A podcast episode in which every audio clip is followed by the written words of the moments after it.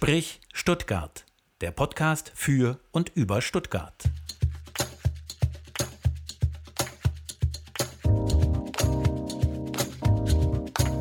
Sprich Stuttgart. Heute zu Gast Brigitte Lösch.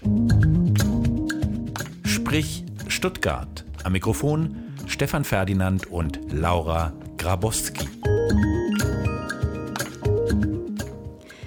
Hallo Frau Bri äh, hallo Brigitte, schön, schön, dass du da bist. Hallo. Ja, guten Morgen. Ähm, ich habe jetzt die Ehre, dich erstmal unseren Hörerinnen und Hörern vorzustellen. Du bist 1962 in Geislingen an der Steige geboren und hast dann nach deinem Abitur drei Jahre lang Sozialpädagogik an der Berufsakademie in Stuttgart studiert. Danach warst du zehn Jahre in der offenen Kinder- und Jugendarbeit und warst auch von 1992 bis 1997 Beauftragte für Suchtprophylaxe beim Kreisjugendamt Göppingen. Mit 27 Jahren bist du dann dem Gemeinderat in Geislingen beigetreten und warst dann später auch Kreisvorsitzende bei den Grünen in Göppingen und dann auch in Stuttgart. Und bis 2001 hast du als parlamentarische Beraterin bei den Grünen im Landtag gearbeitet und warst dort vor allem für die Bereiche Frauen, Kinder und Jugendpolitik verantwortlich. 2001 bist du dann das erste Mal in den Landtag gewählt worden, hast dort zehn Jahre den Wahlkreis 1, also die Stuttgarter Innenstadt, vertreten und zehn Jahre den Wahlkreis 4, also die Neckarorte. Und in den 20 Jahren im Landtag hast du ganz verschiedene Ämter äh, gehabt, warst unter anderem Vorsitzende des Sozialausschusses und Mitglied im Europaausschuss, warst Vorsitzende im Ausschuss für Kultur, Jugend und Sport und auch queer-politische Sprecherin der Grünen Landtagsfraktion. 2011 wurdest du dann zur ersten stellvertretenden Landtagspräsidentin gewählt. Und 2019 hast du bekannt gegeben, mit der Politik aufzuhören. Zwei Jahre später endete dann auch deine politische Laufbahn, aber du engagierst dich noch immer in vielen frauenpolitischen Initiativen, im sozialen Bereich und in kulturellen Vereinen. Unter anderem bist du die erste Vorsitzende der Initiative Lern- und Gedenkort Hotel Silber. Ich habe jetzt mal geguckt. Zwei Minuten waren das. Dein ganzes Leben in zwei Minuten. Wie fühlt sich so an? Mm, da fehlt noch einiges. Ah, Haben wir ja zwei Stunden jetzt Zeit. das das zwei Stunden sein. Was fehlt aus deiner Sicht? Ja, ich Also sag- was ist oder was ist ja dir gut, das wichtig waren jetzt in die, ja. die das Lexikalische. Ja, ein paar berufliche äh, Stationen fehlen und vor allem, was ich noch äh, sonst in meinem Freizeitbereich oder ehrenamtlichen Bereich gemacht habe. Mhm. Also das, was stimmt, ich bin, glaube seit ich denken kann, ehrenamtlich engagiert. Das ist mir in die Wiege mitgelegt äh, worden und das hat sich bis heute durchgezogen. Wie kam das denn damals? Ich glaube, also ich bin ja, äh, du hast ja gerade gesagt, ein Geist, also ich bin in Kuchen geboren. Kuchen, ein ganz schöne kleines Dörfchen zwischen Gingen, Süßen und Geislingen. Und da gab es, ähm, da gab, wir hatten ja nichts. Also da gab es eben zu der Zeit noch nicht viel. Man hat sich ähm, ehrenamtlich, also ich habe angefangen mit Jungschar machen, also ordentlich evangelisch sozialisiert, äh, mit jungen Jahren Jungschar gemacht, Jugendgruppe, Konfigruppe, Handball gespielt, also immer in den Vereinen und Organisationen aktiv gewesen. Und meine Eltern waren auch ehrenamtlich aktiv. Also meine Mama war bei der AWO, Papa war, mm, von dem habe ich das politische A, der war ja auch ähm, Gemeinderat in, in Kuchen und Gewerkschaftssekretär. Wir waren bei den Naturfreunden. Also schon immer in Vereinen und Organisationen engagiert und das hat sich dann eben äh, ähm, auf mich übergetragen und ähm, das habe ich da begonnen und habe es bis heute bei, habe es mir bis heute Bei, Bewahrt. Bewahrt, bewahrt, genau. genau. Ja. bewahrt, ja. Das ist Teil deiner gesellschaftspolitischen DNA. Ist Teil, also- genau. Und es gab ja mal die, witzigerweise hieß die auch Geislinger Studie vom Sozialministerium, dass das ehrenamtliche Engagement in Baden-Württemberg außergewöhnlich hoch ist. Also ähm, angefangen vom ich war, Kulturverein über Sportvereine äh, oder sonstige Vereine. Also ich bin auch Mitglied in X-Vereinen. Also ich glaube, wenn man das alles ähm, aufzählt und sich überlegt, ist das schon eine ganz breite Palette von ehrenamtlichem Engagement, was wir hier in Baden-Württemberg haben. Und äh, deshalb haben wir auch so ein großes gesellschaftliches und, und kulturelles gutes Leben. Ja. Man darf nur nicht denken, dass sich der, die öffentliche Hand zurückziehen kann aus manchen Bereichen, um zu denken, ja gut, das können ja dann die Ehrenamtler, Ehrenamtlerinnen machen, das funktioniert nicht. Also es ist immer sozusagen ein Zusammen. Und mhm. du brauchst auch immer Hauptamtlichkeit, um die Ehrenamtlichen anzuleiten oder zu begleiten. Ob das jetzt hier bei der Initiative Hotel Silber ist oder ob es in den soziokulturellen Zentren oder in der Jugendarbeit ist, du brauchst immer Hauptamtlichkeit und ähm, Ehrenamtlichkeit. Und darüber habe ich witzigerweise übrigens auch meine Diplomarbeit 1984 an der damaligen Berufsakademie in mhm. Stuttgart äh, geschrieben. Das ist ja der Vorgänger ich, der dualen Hochschule. Genau, mhm. ja. Und da war ich die erste Hauptamtliche im Jugendhaus Maikäferhäusle in Geislingen. Das ist ein ganz altes, langjähriges äh, Jugendzentrum. Und hatte dann natürlich die, die, die, Diskussion mit den Ehrenamtlichen und Hauptamtlichkeit, äh, kontrolliert die uns jetzt, will die uns jetzt sagen, was wir machen sollen. Mhm. Und ähm, dann zum guten Miteinander zu kommen, das war, das war eine ganz spannende äh, Geschichte. Und das ist, also wie gesagt, auch ein Thema, das ich jetzt von 1984 bis 2024, 40 Jahre. Ja. Gott, Zieht sich das durch dein Leben. Das äh, ist spannend. Das habe ich mir so, als ich deinen Lebenslauf nochmal mir habe äh, zu Gemüte geführt, mir gar nicht so vor Augen geführt, dass das im Prinzip ein sehr, sehr wichtiger roter Faden ja. in deinem Leben ist. Ja und der im Prinzip zu dem führt, wo wir jetzt hier gerade sind. Apropos. Sprich Stuttgart. Ortsbeschreibung. Ah, ich musste das jetzt einfach mal hier so, weil du das Hotel Silber schon genannt hast. Aber ja, beschreib mal, wo sind wir? Du darfst jetzt Reporterin spielen für uns und den Raum und das Gebäude ein bisschen beschreiben. Also, wir sind in einem eigentlich wunderschönen Gebäude in der Stuttgarter Innenstadt. Ähm, an am Charlottenplatz. Nebenan ist das alte Waisenhaus, also das äh, Amadeus. Mhm. Ähm, vor mir steht ein Flügel. Mhm, jetzt sind wir drin, genau. Also genau, jetzt ja, sind wir ja, drin. Du bist so von, hast dich so rangezoomt. Genau. Rangezoomt. Jetzt sind wir drin im Eingangsbereich. Ähm, ein wunderschöner Raum mit viel Fenster, Licht, heute Gott sei Dank Sonne und Licht durchflutet. Ähm, vor mir steht ein Flügel, hinter mir ist ähm, aufgemalt die Wendeltreppe in den Keller und zu den Verwahrzellen der Gestapo-Zentrale. Und ich glaube, damit wird klar, wo wir uns befinden. Wir befinden uns im Hotel Silber in der ehemaligen Gestapo-Zentrale. Äh, von wo aus Menschen in die KZs und äh, in den Tod geschickt werden. Das war die Gestapo-Zentrale von Württemberg-Hohenzollern und ist heute ein Gedenk- und Lernort, der gemeinsam von der Initiative Hotel Silber und dem Haus der Geschichte betrieben wird. Mhm. Wann begann denn Ihre Geschichte mit dem Hotel Silber? Ja, das ist eine gute Frage, weil wir haben ja jetzt im Dezember ähm, das fünfjährige Jubiläum gefeiert vom, vom Hotel Silber. Und da gab es ja verschiedene Veranstaltungen, wo ich mir dann auch überlegt habe, wann war ich denn ähm, dabei? Und das ist jetzt über zehn Jahre her, da war ich noch Abgeordnete im Landtag von Baden-Württemberg. Und ich glaube 2000, oh Gott, 2007 mhm gab es die ersten, gab's die ersten äh, Informationen darüber, dass das Hotel Silber abgerissen werden soll, weil ein großes Einkaufszentrum hier in der Nähe die Pläne hatte, äh, da ein Einkaufszentrum zu bauen. Mhm. Also das kann man nochmal Revue passieren lassen in der Stadtgeschichte. Ähm, das war Bräuninger. Bräuninger wollte ja, das Dorotheenquartier. Genau. Wir können das ja alles beim Namen nennen. Das ja. ist ja auch nicht. Ich finde, ja. das ist ein spannender Prozess gewesen. Ja, also ähm, Da Vinci und hieß dies, das. Ah, da Vinci. da Vinci. genau. So hieß dieses Projekt. Genau, genau. genau da genau. Vinci wollten sie bauen, ganz. Ja, ja, genau. Heute heißt es Dorotheenquartier. Genau. Und äh, Da Vinci war die Idee ja, so ein bisschen die Antwort. Also ich gebe das jetzt laienhaft und aus der Erinnerung wieder. Auf jeden Fall äh, sollte dieses Quartier damit aufgewertet werden als Einkaufsquartier. Ja. Ähm, sozusagen parallel zum Milaneo, dass man dann hier die Innenstadt nicht genau. ausbluten lässt. Ne? Das war, glaube ich, so die Idee. Das war die Idee, genau. Und die, die ist ja auch, äh, funktioniert ja auch. Aber da mittendrin stand dieses Gebäude hier, in dem wir jetzt sind, ähm, das Hotel Silber. Vielleicht können wir da bei der Gelegenheit mal klären, dass das gar kein Hotel war, sondern dass es den Namen weitergetragen hat. Aber das erzählst du besser. äh, ja, genau. Ähm, So, und dann gab es die Initiative, wir müssen diese Gedenk, diesen Genau. Ort als Gedenkstätte Also da, retten.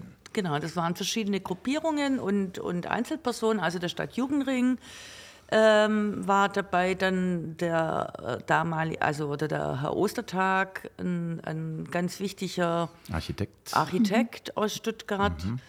Ähm, dann Harald Stingele, Elke Bannerback, ähm, dann die Weißenburg. Also es gab verschiedene äh, Organisationen, die sich dann zusammengetan haben, äh, um für den Erhalt des Hotels Silber zu kämpfen. Und die Anstifter, ich kann mich daran erinnern, dass der Peter Krohmann äh, da draußen mal eine Leinwand aufgestellt hat, wo diejenigen, die unterstützen, dass das Hotel Silber stehen bleibt, unterschreiben. Und äh, wie gesagt, ich war damals Landtagsabgeordnete und äh, von den Grünen und auch Mitglied bei, bei den Grünen. Und ähm, es gab ganz heiße Diskussionen auch innerhalb unserer Partei über den Erhalt ähm, vom Hotel Silber. Und ich weiß noch, dass die damalige Vorsitzenden der Gemeinderatsfraktion, der Herr Wölfel und die Frau Aras, äh, sich ausgesprochen haben, dass man das Hotel Silber abreißt. Also die Gemeinderatsfraktion war da irgendwie straight und äh, es gab da schon auch eine,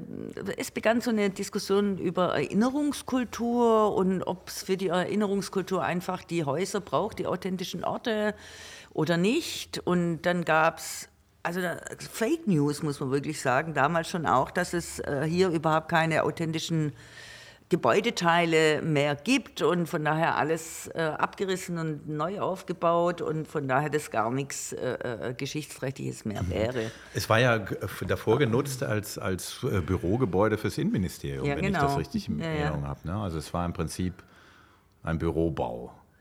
Wenn Ja, ich mal, bis ist, 20, ähm, also genau. Nutzung durch das Innenministerium von 88 äh, sozusagen bis 2015 ist das Gebäude dann auch noch vom, vom, von den Ministerien äh, genutzt, Genutzt worden. worden, Aber Und dadurch ist es sozusagen als, als äh, Gebäude mit einer, mit einer für die Stadt wichtigen Geschichte gar nicht richtig wahrgenommen worden in der Zeit. Und ich äh, versuche das so im äh, Ja, ja. Expost mir zu erklären, warum man so Bedeutung schnell, genau, hat, weil Die, genau. die Bedeutung äh, vielleicht erst gar nicht so richtig erkannt hat. Ja, dann ist natürlich im Krieg schon ähm, der Westflügel zerstört, aber nie das gesamte Haus, sondern nur sozusagen ein Flügel, der Westflügel und unten im Keller waren noch die, die Gefängnistüren mit den Kratzspuren sozusagen, die waren äh, schon noch erhalten. Also, und dann äh, war das eine riesengroße Diskussion in der Stadtgesellschaft, quer, ein bisschen parallel zu Stuttgart 21, eigentlich quer durch die Gesellschaft ähm, durch. Und dann kann ich mich daran erinnern an eine legendäre Kreismitgliederversammlung bei den Grünen in Merlin, äh, wo wir, also das heißt diejenigen, die gesagt haben, wir dürfen das Hotel Silber nicht abreißen, äh, mit einigen Gemeinderätinnen, äh, die Gabriele Mung, die Anna Deparnev-Grüneberg, einen Antrag gemacht haben, um, ab die, äh, also um abstimmen zu lassen, dass das Hotel Silber erhalten bleibt. Und wir haben damals dann die Mehrheit äh, gehabt und dann sind die Grünen auch umgeschwenkt und das war dann sozusagen auch ein Schritt ähm, der Stärkung der Gruppierungen, die für den Erhalt des Hotels Silber waren und was uns dann natürlich äh, zum Schluss geholfen hat, das war die Landtagswahl 2011. Äh, wo es den Politikwechsel, den Regierungswechsel gab zu, zur ersten grün-roten Landesregierung und äh, im Koalitionsvertrag eben der Erhalt des Hotels Silber verankert war. Da hat sich vor allem der damalige Finanzminister Daniel Schmidt auch dafür eingesetzt und ähm, genau, und dann begann ab 2011 begann dann ähm, die ganzen formalen Diskussionen mit der Stadt Stuttgart, äh, mit dem Land, mit dem Finanzministerium, mit dem Wissenschaftsministerium, dass man das Hotel Silber erhält und eben gemeinsam mit dieser ähm, zivilgesellschaftlichen Variante eben, dass die Initiative Hotel Silber mit eingeschlossen ist. Ja, weil es ist ja auch eine Besonderheit, dass es einmal die Bürgerinitiative, dann das Haus der Geschichte, dann die Ja, Stadt. Stuttgart, dass die alle da mit dabei drin sind. Ist das nicht auch teilweise dann kompliziert? Also ich sage mal so, es ist natürlich im, im, im täglichen Ablauf ähm, ab und an kompliziert. Aber also jetzt hatten wir ja im Dezember die fünf Jahre Hotel Silber und alle drei Beteiligten, also die Stadt Stuttgart, äh, das Land und eben wir auch als Initiative äh, können uns damit rühmen, dass wir deutschlandweit einzigartig sind, weil wir sind die einzige institutionalisierte Bürgerbeteiligung in einem äh, äh, ähm, geschichtsträchtigen Haus. Klar, viele, wie Sie, ihr vielleicht ja auch, denken, okay, wir rufen mal an im Hotel Silber, weil wir wollen eine Veranstaltung machen oder dieses und jenes. Und dann dieses Konstrukt zu begreifen, dass es mhm. sozusagen die Initiative gibt mit der mhm. ehrenamtlichen, die ehrenamtlichen Vorsitzenden, Brigitte Lösch jetzt, mhm. und auf der anderen Seite das Haus der Geschichte als Träger mit der, mit der Präsidentin, mit der Chefin, mit der Frau Lutum Länger jetzt und dass wir eigene Veranstaltungen machen, das Haus der Geschichte eigene Veranstaltungen, aber der Großteil eigentlich gemeinsam. Ähm, ja gut, das muss man dann schon, das braucht dann manchmal schon seine Zeit, äh, um das zu begreifen. Aber wir haben eine relativ gute Homepage, wo das auch beschrieben ist. Mhm. Und wie gesagt, wir machen sehr viele Veranstaltungen zusammen. Das Wichtigste von uns allen ist der Plan und die Idee, dass man das Haus eben bespielt. Mhm. Dass man das Haus bespielt, dass hier sind unglaublich viele Veranstaltungen in diesem schönen Eingangsbereich. Äh, ähm, und dass man nicht, na, na, natürlich ist es ein Gedenkort, aber es soll nicht bloß ein Gedenkort sein, wo man nach hinten guckt und sagt, mein Gott, wie schrecklich war mhm. das alles, sondern wir wollen ja, dass man eben aus der Geschichte, aus der Erinnerung lernt und eben auch für die heutige Zeit ähm, seine Parallelen zieht. Also man kann ja nur in, in der Jetztzeit agieren, wenn man die Vergangenheit kennt und aus der Vergangenheit lernt. Und das ist so notwendig 2024, 2023, äh, wie glaube äh, in meinem Leben jetzt noch nie. Mhm. Also und das ist unser gemeinsames Ziel von den drei, von Land, Stadt und Initiative, dass wir genau diesen Auftrag, und das ist unser Auftrag, dass wir den erfüllen. Äh, ich muss mal akustisch gerade was beitragen. Wir hören eine Rüttelmaschine vor der Türe, die macht ah. sich ab, ab, ab, und zu bemerkbar. Mhm. Aber das ist der Preis, halt wenn man Stadt, in die ja? genau, genau, wenn man in die Wunschorte der Gesprächspartnerinnen ah, ja. geht. Aber da kann man doch hingehen, wo man will. Überall hat es Rüttelmaschinen. Ja, das ist im Moment ein bisschen das Problem in der Stadt. Ich, ich war auch gerade überrascht, wie souverän, selbstverständlich mir dieses Wort eingefallen ist. Ja, Rüttelmaschine. Rüttelmaschine. Ja, ich das weiß gar nicht, ob es so heißt. Ja, ja, genau, so ist es. Warum heißt es Hotel Silber? Nur, dass wir das jetzt kurz abhaken. Äh, also, genau, ja. machen Sie gerne. Sie oh ja, sind hier Wissenstest. taka, taka, taka, 30 Sekunden. oh ja, ich, wir, wir haben jetzt eben zur ähm, zum Jubiläum so eine kleine historische Zeittafel gemacht und die habe ich jetzt gerade vor mir liegen. Jetzt können wir ja mal gucken. Spickeln. Wir beide äh, gucken wir jetzt mal, ob wir. Also ich habe es mir tatsächlich nicht aufgeschrieben. Ich habe es, glaube ich, aber noch im Kopf. Es war eben okay. mal in Hotellen, richtig? Also ich glaube, der Heinrich Silber hat das mal. Ähm, vor langer Zeit war das 1873. ein Hotel. Ja. Oh, ihr seid klasse. Das ist Wir ergänzen uns. Ja, aber wirklich. Genau. genau. Aber das, äh, das 1873, Heinrich selber hat das Gasthaus, es hieß früher zum Bayerischen Hof, ah, das, äh, gekauft und ähm, hat den Bau dann noch erweitert und äh, seitdem, dann hieß es natürlich äh, Hotel Silber.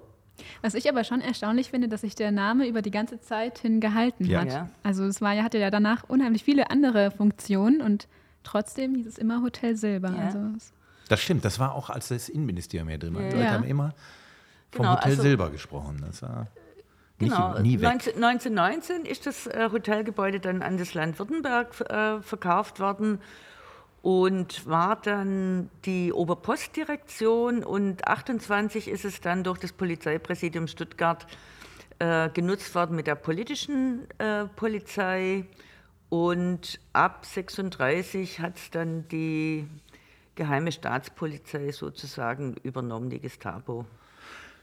Und im Moment ähm, ist auch eine Ausstellung zu sehen, nämlich Gestapo vor Gericht. Ähm, und als ich das gehört habe, ich habe es beiläufig mitbekommen, habe ja. ich jetzt gedacht, okay, das ist jetzt eine ähm, Ausstellung über die Zeit der Gestapo im Hotel Silber, aber mhm. weit gefehlt. Äh, es ist was ganz anderes und das finde ich super interessant. Habt ihr es angeschaut? Ich hab, bin einmal durch, ja. ich will es mir noch in Ruhe anschauen. Ja, ich war, ich war auch am Sonntag drin, drin. Äh, aber ich äh, hätte auch nicht gedacht, dass man da so viel Zeit tatsächlich, äh, also ich werde wahrscheinlich auch nochmal reingehen, weil man mhm. hat gar nicht die Aufnahme Kraftfähigkeit, alles wirklich mhm. sich anzuschauen. Da sind so viele Schicksale und auch Einzelpersonen, die da thematisiert werden und auch Hörbeiträge und so. Mhm. Also ja, und da werden ja die Täter ähm, ja, äh, zum Gegenstand der Ausstellung gemacht. Also eben nicht die Opfer, sondern die Täter. Ja, ich fand es auch äh, interessant, vor allem äh, die Frage auch über, äh, wie, wie, wie hat die Verfolgung äh, funktioniert. Nach dem Krieg. Nach dem Krieg ja. funktioniert. Ja. Wer wurde belangt, wer wurde nicht belangt? Warum hat es so lange gedauert? Äh, das Bild, das man hat von so schlechter, wo man sich so brutale Menschen mhm. vorstellt, wie man es äh, vielleicht mhm. aus den Filmen kennt, stimmt gar nicht. Das sind astreine Bürokraten mhm. gewesen mit äh, Brille, Seitenscheitel und Aktenmappe, wo man nie gedacht hätte, der hat jetzt äh, äh, unterschrieben, dass äh, Menschen im KZ hingerichtet werden oder vergast werden. Und von daher ist das wirklich interessant, sich diese Ausstellung, Sonderausstellung Gestapo vor Gericht anzuschauen. Die ist noch bis 2. Februar 25, mhm. also wir haben alle noch mal genug Zeit. Ähm, hier im zweiten Obergeschoss, das zweite Obergeschoss ist ja für die Sonderausstellungen äh, da. Also das hat das Haus der Geschichte wirklich super, super gemacht. Mhm. Ja. Ja, vor allem auch, dass dann teilweise ja ähm, nach, dem, äh, nach dem Krieg dann Täter und Opfer, also eben dann die Gestapo-Beamten, zusammengearbeitet haben, teilweise mit den Leuten, die ja verfolgt wurden. Also das ja. war wieder so, also es ist ja einfach sehr ähm, inspirierend, aber. Ja, ich finde es.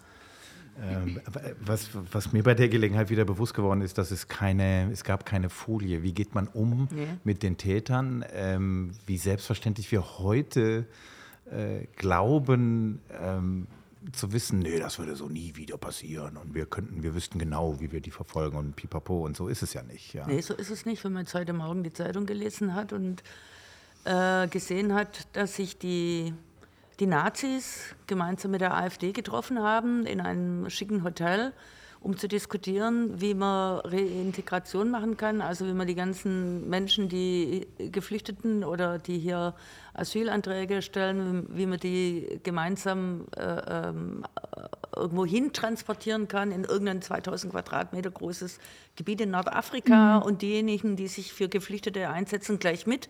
Ey, das ist richtig, das ist rechtsradikal. Ähm, das, also da sind wir nicht mehr, also da kann man die Parallele tatsächlich ziehen. Und das macht mir Angst, das macht mir wirklich richtig Angst. Wenn ich sowas lese, ich habe es auf Facebook gestern gedacht, äh, nee, das ist irgendwie, das glaube ich jetzt nicht, dass das tatsächlich war. Habe es heute Morgen dann in der Zeitung gelesen, habe gedacht, äh, jetzt müssen wir echt äh, aufpassen und müssen, müssen äh, die AfD, ähm, weiß ich nicht, die, die, Diskussion AfD verbieten oder ja, nicht. Klar. Die AfD ist in drei das Ländern als rechtsextremistisch ja. eingestuft. Hier sind sie als Verdachtsfall äh, eingestuft. Die Jugendorganisation ist rechtsextremistisch. Wir haben kürzlich eine Veranstaltung gemacht mit dem Netzwerk Gemeinsam gegen Rechts in, in der Rampe, wo es darum ging, AfD verbieten, ja oder nein. Es gibt ja auch einen CDU-Abgeordneten, äh, der sich dafür einsetzt. Und ich finde, das ist eine Frage, die man, die man diskutieren, diskutieren die man ja. diskutieren kann und ja. abwägen. Also, weil es ist natürlich ein Unterschied, weil die, sie sind immerhin in drei Ländern, werden sie als rechtsextremistisch eingestuft. Also das ist jetzt kein äh, irgendwie, ja, man könnte. Mhm. Ja. Mhm. Man muss es ernst nehmen. Er muss, muss, es sehr ernst nehmen. ernst nehmen. Mir ging es gestern, als ich es äh, auf Social Media gesehen ja. habe, ich habe es erst nicht verstanden, also ganz ehrlich, was ist das jetzt? Ja. Dann habe ich äh, geguckt nach der Quelle, Korrektiv. Korrektiv genau. ist ein journalistischer Rechercheverbund, ja. den ich selber übrigens unterstütze, äh, weil mhm. ähm, ich finde, dass Journalismus äh, genau diese Aufgaben haben muss, nämlich mhm. investigativ zu recherchieren wenn Missstände in unserer Gesellschaft da sind. Und das mhm. haben die vorbildlich, ich habe es dann wirklich geguckt, jedenfalls so wie ich es jetzt wahrgenommen mhm. habe, vorbildlich gemacht. Die haben die Quellen komplett offengelegt, mhm. sie haben ihr Vorgehen offengelegt, sie haben alle Beteiligten mit den Ergebnissen konfrontiert, mhm. alle. Also sie haben nicht das rausgehauen, so nach der Devise, haha, jetzt haue ich denen mal ein, eins über die Rübe, sondern sie haben sie konfrontiert, sie konnten Stellung dazu nehmen, haben sie zum Teil gemacht, zum Teil nicht. Wie sie Stellung genommen haben, ich. gruselig. Also gruselig, ja. Es also, ist erschreckend, mit also, welcher Normalität äh, da plötzlich eine Diktion ins Spiel kommt, die mir auch Sorge bereitet. Das ist echt anders. Und wenn es jetzt um diese Verbotsfrage geht, dann denke ich, ähm, die wird gerade manchmal so diskutiert nach der Devise, verbieten, damit wir das Problem vom Hals haben. Ich glaube, das ist aber nicht die Strategie. Nee. Die Gefahr ist ja, dass es sich von innen aushüllt, unser System. Also vielleicht nochmal zurück, man kann, als wenn man, wenn man Politikerin, Politiker ist, Landtag oder Bundestag, äh, und bei so, bei so einem Treffen oder Veranstaltung teilnimmt, ist man nie privat. Hm. Also die, das Argument, ich war da als Privatmensch da und nicht als Landtagsabgeordneter. Das war so nicht. ein Argument, ja. Ich genau, bin eine Person, dachte, ja. also das habe ich selber jetzt 20 Jahre lang äh, gelebt, du bist eine Person des öffentlichen Lebens. Punkt. Punkt. Ja. Genau, und äh, ich bin nicht äh, jetzt mal bei der Podiumsdiskussion als Brigitte Lösch und einmal als grüne Abgeordnete, mhm. genau. Da kann man nicht trennen und genau, und dieses Argument äh, zählt nicht. Und ähm, wenn ich sehe, welche rechts, also wirklich Personen, die im rechtsextremistischen Milieu oder bei den Identitären oder bei den Reichsbürger unterwegs sind, die jetzt Mitarbeitende sind, so, äh, ob im Bundestag oder im Landtag. Ähm, da, das ist gruselig und da können die Abgeordneten äh, noch so ihr, ich bin äh, normal und ungefährlich äh, äh Bild versuchen zu verbreiten. Das stimmt nicht. Mhm. Das stimmt nicht.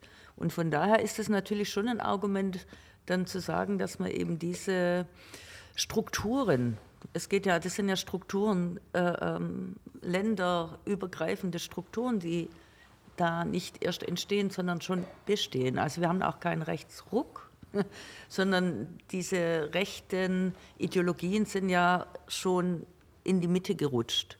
Und das ist die finde ich, die große Gefahr. Und darüber mhm. müssen wir reden. Und das ist nicht ein Problem des Osten, sondern das ist ein gesamteuropäisches, deutsches Problem. Ja, da kommt jetzt natürlich irgendwie die Frage auf, ob dann so Orte wie das Hotel Silber nicht eigentlich da, ja, vielleicht jetzt ganz kritisch formuliert, äh, irgendwie nicht ihren, ihren Versagen vielleicht sogar, also teilweise eben nicht ihre Funktion erfüllen als Mahnmal ähm, zu dienen. Ja gut, wir haben jetzt 10.000 äh, Besucherinnen in ja. den fünf Jahren.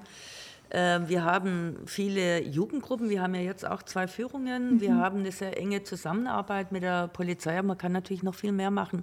Also äh, dieses Jahr startet auch äh, die Evaluation, ähm, die nach fünf Jahren auch verankert war in dem, den Verträgen, die wir geschlossen haben.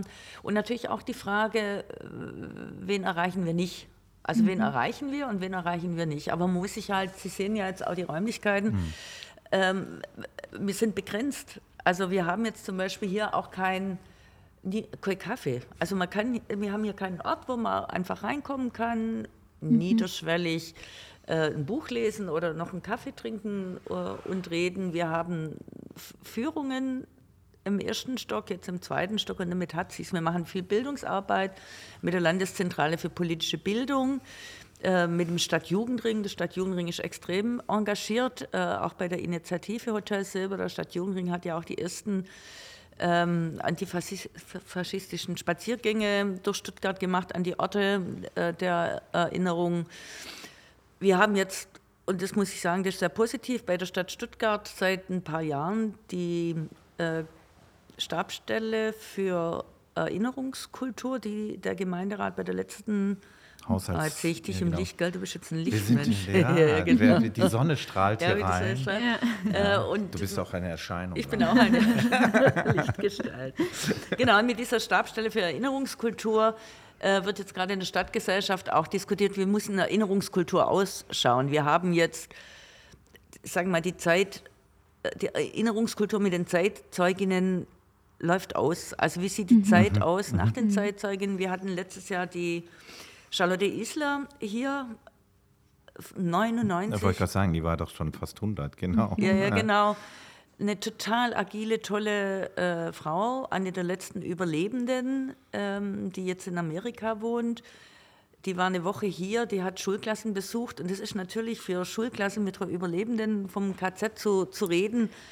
Das ist was anderes, äh, ja. Ist was anderes, wie wenn mir jetzt kommen, mhm. wobei jetzt, sage ich mal, ich mit meiner Generation 1962 geboren, meine Eltern, die noch vom Krieg erzählt haben, bin fast jetzt schon oben an der mhm. Generationslinie der Zeitzeuginnen. Mhm. Ich, die noch berichten kann von den, von meinen Eltern, die mhm. den Krieg erlebt haben die erlebt haben, äh, was man nicht gewusst hat scheinbar oder mhm. gewusst hat und wie in vielen Familien, wo ich klein war oder als, als Jugendliche, äh, wie die Geschichten dann an den Familientreffen erzählt worden sind und was halt nicht erzählt mhm. worden ist.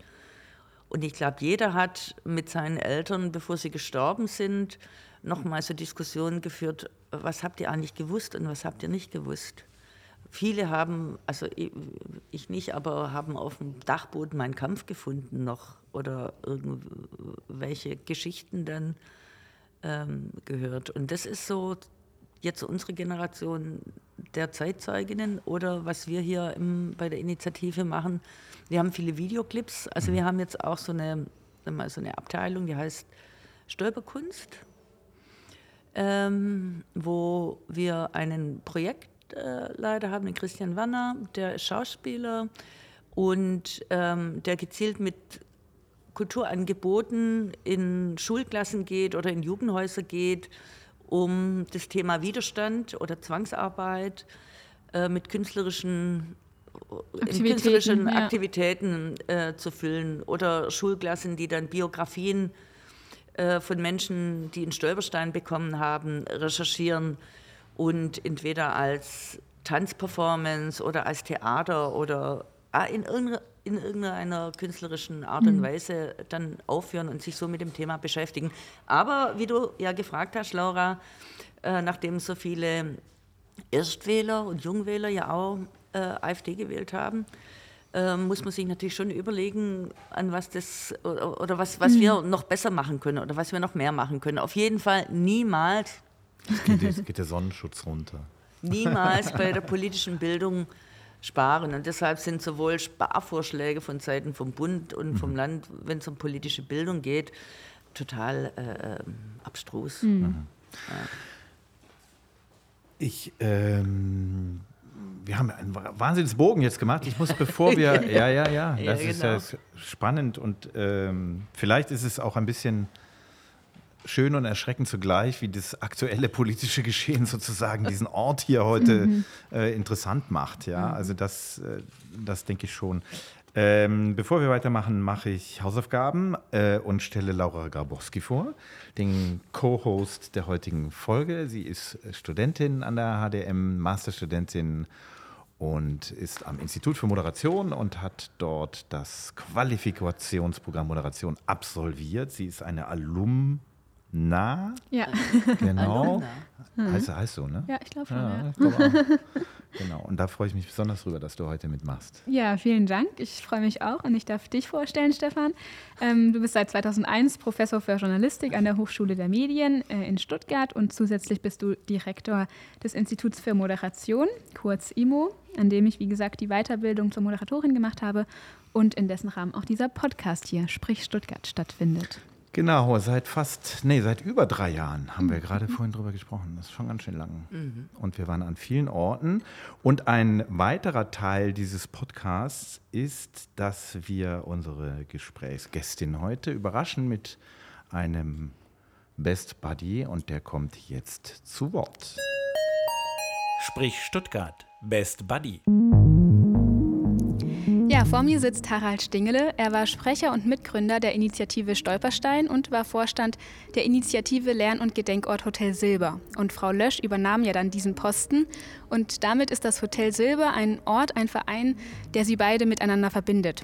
Schön, dass Sie sich Zeit genommen haben, Herr Stingele. Schön, dass Sie da sind. Ja, hallo. Schönen Tag auch von mir. Wann sind Sie denn Frau Lösch das erste Mal begegnet? Ja, das muss irgendwann in den Nullerjahren gewesen sein.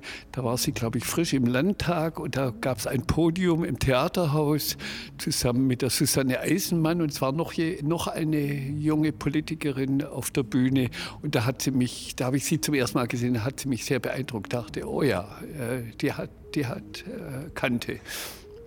Was hat sie denn da an ihr beeindruckt? Einfach die Art ihres Sprechens, ihres Auftretens, dieses zupackende, äh, nicht drumherum reden, ja, das hat mir sehr gut gefallen. Da war ich einfach Publikum, also da hatten wir keinen direkten Kontakt. Und wie ist es dann weitergegangen? Haben Sie sich dann noch öfters danach gesehen? Ja, unsere nächste Begegnung hatte, zusammen, äh, hatte zu tun mit dem Kampf um die Erhaltung des Hotels Silber. Das sollte ja abgerissen werden. Es gab äh, heftige Auseinandersetzungen in Stuttgart darum. Das war die gleiche Zeit, wo es auch um den Bahnhof gestritten wurde. Da gab es auch Wechselwirkungen. Äh, und sie hat dann in, eigentlich im Widerspruch auch zu vielen führenden Leuten ihrer Partei hat sie sich für den Erhalt eingesetzt und hat vor allem etwas inszeniert, was sehr wichtig war, nämlich eine öffentliche Diskussion. Die war dann wohl, im Oktober, wenn ich richtig mich erinnere, im Oktober 2010, äh, weil vorher war das so, diese, die Zukunft des Hotels Silber, das wurde einfach, sage ich mal, hinter den Kulissen verhandelt. Es gab eigentlich keine richtige öffentliche Diskussion über diesen Ort. Es war so auf die, in diesem Stuttgarter Stil äh, besprochen worden, ach, das machen wir, wenn der Bräuninger das will, und dann müssen wir das machen. Und auch eben die Fraktionsspitze der Grünen damals im Gemeinderat äh, war für den Abriss, sagte, ist nicht so bedeutend. Und sie hat dann so eine öffentliche Veranstaltung äh, organisiert und es war ein wichtiger äh, Schritt, äh, dass es überhaupt öffentlich diskutiert wurde. Also hat sie sich da auch gegen viele Parteimitglieder gestellt, habe ich das richtig verstanden? vielleicht weniger Parteimitglieder als äh, führende Leute in ihrer Partei. Ich will jetzt keine Namen nennen, aber wir wissen wahrscheinlich, von wem die Rede ist. Und äh, es war damals dann, es gab dann innerhalb der Grünen Partei eine Bewegung, das hatte verschiedene äh, Wurzeln. Äh, als die Basis sagte, nee, das geht nicht. Also wir am Bahnhof äh, sind wir gegen den Abriss, sind wir äh, und die Leute hatten auch die Nase voll, dass hier schon wieder was abgerissen werden soll in Stuttgart. Und es gab dann innerhalb der Grünen eine Mitgliederinitiative, eine außerordentliche Mitgliederversammlung. Und da hat ihre Diskussion oder ihr Diskussionsbeitrag sicher eine ganz wichtige Rolle gespielt. Und dann wurde im Dezember 2010 hat die, die Kreis, eine außerordentliche Kreismitgliederversammlung sich gegen den Abriss gestellt, gegen ihre eigene Fraktionsspitze im Gemeinderat. Wie wichtig war das denn damals, dass Sie auch Unterstützung von der Politik dann bekommen haben? Ja, das war sehr wichtig, weil äh, am Anfang hatten wir eigentlich nur einen Draht ins Rathaus. Äh, sie war ja damals im Landtag, aber also äh, entscheidende Dinge wurden im Rathaus verhandelt. Äh, das war die Fraktionsliste Sös Linke, ja, die Frau Küstler hat uns das Rathaus geöffnet und dann haben wir nach und nach die verschiedenen Fraktionen auch bearbeitet. Und da war die letzte, wo der Schwenk dann war, waren dann die Grünen. Also die SPD schon etwas vorher umgeschwenkt und das war sehr hilfreich.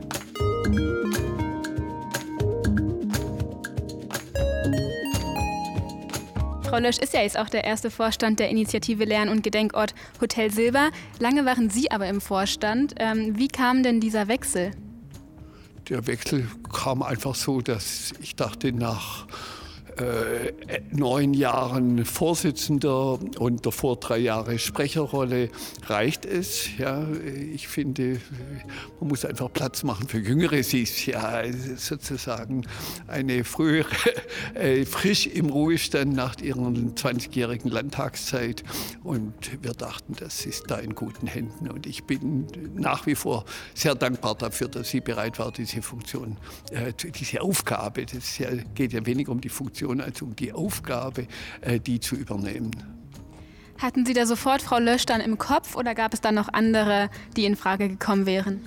Nee, das war, lief ganz auf Frau Lösch zu. Ja, weil wir wussten, sie ist dem Projekt sehr verbunden. Äh, inhaltlich sind wir d'accord äh, und sie hat äh, natürlich die unheimliche äh, Netzwerke in der, in der Politik. Sie steht einfach hin. Äh, ich sage mal so, nachdem der Kampf um den Erhalt 2011 entschieden war, war der Kampf ja nicht vorbei, sondern es ging darum, welche Position wird die Initiative, das heißt der Repräsentanz der Bürgerschaft, im Aufbau dieses Ortes äh, ähm, spielen. Und da gab es eigentlich zwei Klippen und da hat dann auch Frau Lösch an bestimmten Stellen eine sehr wichtige Rolle gespielt. Nämlich das eine war, wie ist inhaltlich dieser Ort ausgerichtet? Es gab sieben Jahre Diskussion um die Ausrichtung der Dauerausstellung und da gab es einige ziemliche Krisen. Ja? Und es gab äh, zweitens äh, eine heftige Auseinandersetzung um die Rolle äh, der Initiative in diesem von uns erkämpften Ort. Äh, und äh, es gab schon die Ideen, ja, das übernimmt ja dann das Haus der Geschichte. Äh, und so ist es an vielen Orten in Deutschland gewesen, wo Bürgerschaft solche Orte erkämpft hat. Aber nachher, sage ich mal, die, die offiziellen Institutionen das übernommen haben. So war das in Berlin, in Köln und so weiter. Und wir wollten das anders haben.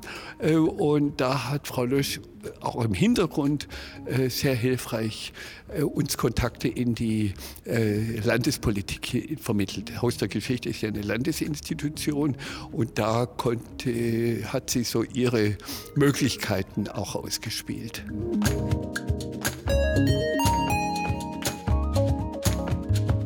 Da sind wir bundesweit ein einmaliges Modell. Und insofern hat sie auch eine sehr herausfordernde Aufgabe, äh, nämlich äh, diese Beteiligung äh, der Bürgerschaft, also der in der Erinnerungskultur engagierten Ehrenamtlichen, zu sichern im, in der Zukunft dieses Hauses. Wir hatten jetzt hier die fünf Jahre der, nach der Eröffnung. Es soll jetzt evaluiert werden, auch mit einer externen Evaluation. Da spielt diese Frage der Bürgerbeteiligung, hat sich das bewährt und wie funktioniert es, äh, wird dann eine große Rolle spielen. Und da ist Ihre, sage ich mal, Ihre Klarheit und Ihre Sicht darauf äh, unheimlich wichtig. Bin ich sehr froh, dass Sie äh, jetzt in diese, diese Aufgabe übernommen hat. Und das Zweite ist, äh, es geht darum, die Entwicklungsperspektiven dieses Hauses äh, zu sichern. Denn wo wir um den Erhalt gekämpft haben, wollten wir das ganze Haus. Wir haben jetzt gerade äh, ein Erdgeschoss und zwei Stockwerke bekommen. Das ist nicht mal ein Viertel dieses Gebäudes. Äh, und dem Haus fehlen wichtige Funktionen, zum Beispiel ein ein, sowas wie ein Museumscafé, wo man nach dieser nicht ganz leichten Kost dieser Ausstellung durchatmen kann, mit hinterher reden kann. Da gibt es keinen Ort im Moment dafür, der sich dafür eignet. Äh, es gibt keinen Museumsshop, wo es gibt so viele ehrenamtlich entstandene Publikationen in dem Feld, die kann man aber dort nicht bekommen. Es gibt keine Rechercheräume. Es gibt auch äh, für bestimmte Ausstellungsbereiche wäre dringend Erweiterung nötig. Und das heißt mit anderen Worten, es steht an, äh, was passiert mit dem dritten und vierten Stockwerk und vielleicht irgendwann sogar mit der anderen Haushälfte. Und wenn ich nach Köln denke, das LD-Haus, das unser Vorbild war, äh, hat sich im Laufe der Jahre immer erweitert. Und auch wenn man nach München guckt, wie das NS-Doku-Zentrum äh, in München dasteht, mit, glaube ich, 25, 30 äh, hauptamtlichen Mitarbeitern, äh, daran gemessen ist das Hotel Silber, so wertvoll es für Stuttgart und Baden-Württemberg ist, äh, doch noch äh, eine, eigentlich zu schlecht, zu schwach ausgestattet.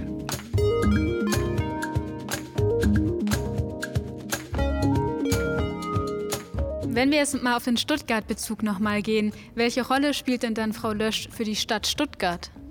Ja, als eine, die hinsteht. Also äh, ich denke, Ihre neueste Initiative ist ja zusammen mit Joe Bauer und dem Hans Christ vom Württembergischen Kunstverein und dem Fritz Mielert von den, vom BUND, äh, hat ja die Initiative Stuttgart gegen Rechts gegründet, ein Netzwerk, äh, Netzwerk Stuttgart gegen Rechts. Das wurde im Oktober, ein Tag vor der, dieser Jubiläumsfeier, gab es eine Auftaktkundgebung, seither jetzt schon mehrere Veranstaltungen äh, und sie ist einfach die sagt, man darf dieser Rechtsentwicklung hier nicht tatenlos zusehen. Und da wird sie, spielt sie eine wichtige Rolle äh, und äh, finde ich einfach toll. Ja. Ja, wenn ich Sie schon mal hier bei mir sitzen habe, würde mich auch interessieren, ähm, wie schauen Sie jetzt Jahrgang 44, der ja sein ganzes Leben der Erinnerungsarbeit und auch der Aufarbeitung des Zweiten Weltkrieges gewidmet hat, ähm, auf die aktuelle Lage im Land und in der teilweise ja jüdische Familien Angst haben, ihre Kinder zur Schule zu schicken? Ja, das bewegt uns natürlich alle. Ja. Und äh, was mich beschäftigt, ist, wie gelingt es, äh, also die, die, diese Ereignisse nach dem 7. Oktober haben deutlich gemacht, äh, dass die Welt nicht mehr tadellos zuschauen kann. Äh, das ist ein, wie eine schwerende Wunde, dieser Konflikt, und es muss eine Lösung äh, gefunden werden. Und es gibt Kräfte, die sehr kleine Kräfte, die an so einer Lösung arbeiten. Und ich finde es unerträglich, dass hier jüdische Stuttgarter oder jüdische äh, Bewohner äh, Deutschlands äh, Angst haben müssen. Ich finde es aber auch unerträglich, äh, dass äh, diese andere Perspektive, was das heißt äh, für Menschen, die jetzt Verbindungen, Palästinenser, die Verbindung haben in dieses Land, äh, dass einfach gesagt wird, ja, die zählen die, zählt denen ihr Leben auch. Es sind über 20.000 Menschen gestorben äh, und es, ich habe das Gefühl, da gibt fast eine spiegelbildliche Situation zwischen dieser rechtsradikalen Politik von Netanyahu und der Hamas. Und ich, ich denke, es müssen die Kräfte gestärkt werden, äh, die nach einer Lösung suchen. Die sind, es gibt solche Kräfte. Es gibt zum Beispiel in Israel diese Initiative Standing Together, äh, die, wo ist, äh, arabische und jüdische Israelis zusammenarbeiten. Wir müssen, wir müssen eine Lösung finden. Es gibt, mit denen haben wir halt auch Zusammenarbeit gehabt. Die hatten wir als Gäste in Stuttgart, diese Initiative Zochot, die sagt, auch jüdische Israelis müssen empathisch sein für das, was mit den Palästinensern geschieht und umgekehrt. Ja, das ist in kurzen Worten, da müsste man länger drüber reden, mein Blick auf äh, diese Ereignisse und es reißt einem das Herz, was, was da passiert. Äh, ich hatte in, mein, in meinem früheren Leben, hatte ich äh, in meiner, wo ich gearbeitet habe bei Daimler in Untertürkheim in den 70er Jahren, hatte ich eben auch diese Perspektive palästinensischer Stuttgarter kennengelernt. Ich habe über das Stolperstein-Projekt äh, sehr viel jüdische Menschen kennengelernt und deren Sicht. Und äh, äh, ich glaube, eine Erinnerungskultur, die nicht mit diesen Erinnerungskonflikten umgehen kann, hat keine Bedeutung. Also gerade an diesem Konflikt ist sichtbar und es gibt noch eine ganze Reihe anderer solcher Erinnerungskonflikte. Dem muss sich die Erinnerungskultur stellen. Wenn ich jetzt mal eine kritische Frage stellen darf, kommen da vielleicht auch Zweifel auf, inwiefern dann die Erinnerungsarbeit, ähm, die auch das Hotel Silber zum Ziel hat, irgendwie überhaupt wirksam oder zielführend ist? Ich kann nur sagen, die Frage stellen wir uns. Ja, ich habe im Moment keine Antwort. Ja, ich habe keine Antwort. Ich erlebe aber, also auch gerade bei jüngeren Menschen, ein großes Interesse dafür. Und das macht dann wieder hoffnungsfroh. Also wir hatten äh, mit dem Stadtjugendring dieses Projekt Fragezeichen, äh, wo wir 25, ja, 24 oder 25 Filme gedreht haben mit Zeitzeugen, wo Jugendliche diese Interviews geführt hatten.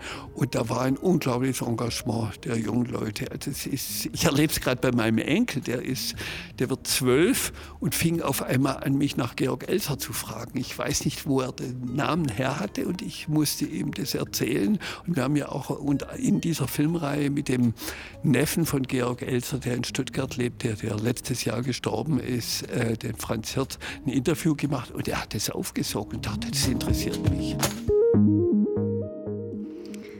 Ja, Brigitte, ich glaube, das, das war eine schöne Überraschung, wenn ich deine Reaktion deuten darf. Wie geht's dir? Huch. ähm, ich tue mir immer schwer, damit ähm, gelobt zu werden. das ist vielleicht eine typisch schwäbische ähm, Eigenschaft und bin natürlich ähm, sehr berührt äh, über die Worte, die positiven Worte in das Lob von Harald Stingele. Danke, lieber Harald. ähm, muss aber natürlich auch was zurechtrücken. Ich bin nicht im Ruhestand. ich bin noch zu jung für den Ruhestand. Ich bin jetzt zwar nicht mehr im Landtag, aber ich bin ähm, nach wie vor beruflich tätig, ja, ja viel mhm. beschäftigt mit meinen Ehrenämtern, aber ich bin ja auch Freiberuflerin. Ich bin jetzt nicht wie ihr Moderatorin, sondern äh, bin Mediatorin, habe mhm. eine Fort- und Weiterbildung als äh, zertifizierte Mediatorin gemacht und bin jetzt eben freiberuflich unterwegs. Was macht ah, man da? Was ist das? Mediatorin mhm. ist, wenn ihr jetzt bei euch ähm, Mike Natsch habt, also äh, in der, Im Kollegium. Im Kollegium oder ja. bei den Studentinnen. Genau. Und mhm. der Konflikt soll jetzt nicht vor Gericht gehen oder so, so, sondern soll zusammengelöst, zusammengelöst werden. werden. Dann sucht ihr eine Mediatorin und ähm, okay, also sozusagen wie die Streitschlichter in der Schule. Genau, eine Streitschlichterin. okay, ja. ja. genau. Mhm. Und ähm, der Harald hat natürlich einige Punkte angesprochen, die sehr wichtig sind äh, für die Zukunft äh, vom Hotel Silber oder der Initiative Hotel Silber. Also bemerkenswert am Harald war ja schon auch sein, seine Zähigkeit. Mhm. Also ich weiß nicht, wie oft der Harald Stingele bei mir im Büro im Landtag stand und gesagt hat, Brigitte, das funktioniert nicht und jetzt warten wir schon ewig auf eine Einladung zum Gespräch und die Dauerausstellung und mit dem Leiter vom Haus der Geschichte und so, kannst du da? Und ich war immer das Scharnier. Also ich habe mich da so in der Funktion auch als Scharnier gesehen, zu sagen, ich gucke mal, dass, äh, dass man eine Gesprächsbereitschaft es ist auch Mediation, mhm. Seiten miteinander ins Gespräch äh, zu bekommen. Und die Landeseinrichtungen waren das ja nicht so gewohnt. Also wenn ich mir denke, für viele Mitarbeitende beim Finanzministerium ist mir am meisten aufgefallen, war das zum ersten Mal, dass sie sich mit äh, einem Verein oder mit Ehrenamtlichen, mit der Zivilgesellschaft auseinandersetzen mussten, wie das denn dann auch funktioniert in der Realität weil Zivilgesellschaft funktioniert natürlich anders wie eine Abteilung im, im, äh, Ministerium. Im, im, im Ministerium genau. Und da war ich genau, ja. und da war ich schon hier und habe ja. die Seiten ins Gespräch gebracht und habe es immer so ein bisschen mitmoderiert. Ähm, genau, also so das, das ist manchmal Türöffnerin zu sein. Mhm. Das ist das A und O, einfach äh, zu sagen, Leute, da gibt es diese unterschiedlichen Sichtweisen und hockt euch mal zusammen und redet äh, zusammen. Und dann guckt man nach einer, äh, nach einer Lösung. Und ja, klar, der Harald war sehr, ich bin auch zäh und ich bin auch, wenn es drauf ankommt, sehr klar und, und kantig, was nicht immer ein Vorteil ist. Äh, Vorteil ist, was ich in meinem Leben auch oft äh, erlebt habe, das fällt einem natürlich dann auch immer wieder auf die auf die Füße, diese äh, Kantigkeit. Aber in dem Falle, was jetzt äh, den Erhalt des Hotels Silber anbelangt, hat, war es äh, natürlich oder ist eine wichtige äh, Eigenschaft, ähm, die man da haben muss. So, also die Entwicklung, wie geht es weiter mit der Erinnerungskultur ähm, im Hotel Silber, aber auch, sage ich mal, äh, äh, im Land.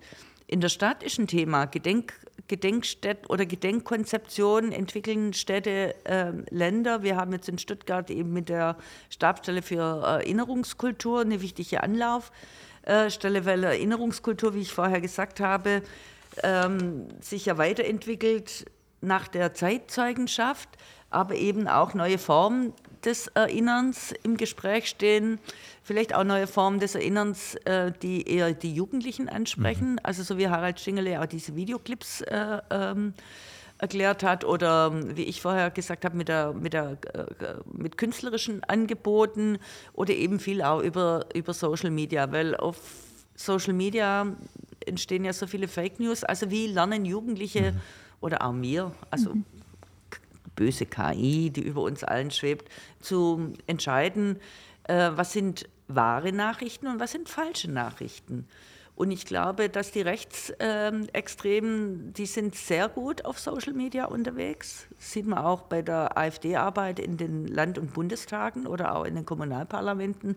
Die halten ja oft Fensterreden nicht für äh, fürs Publikum mhm. hier, sondern eigentlich nur für ihre Hörerinnen und Hörer äh, äh draußen.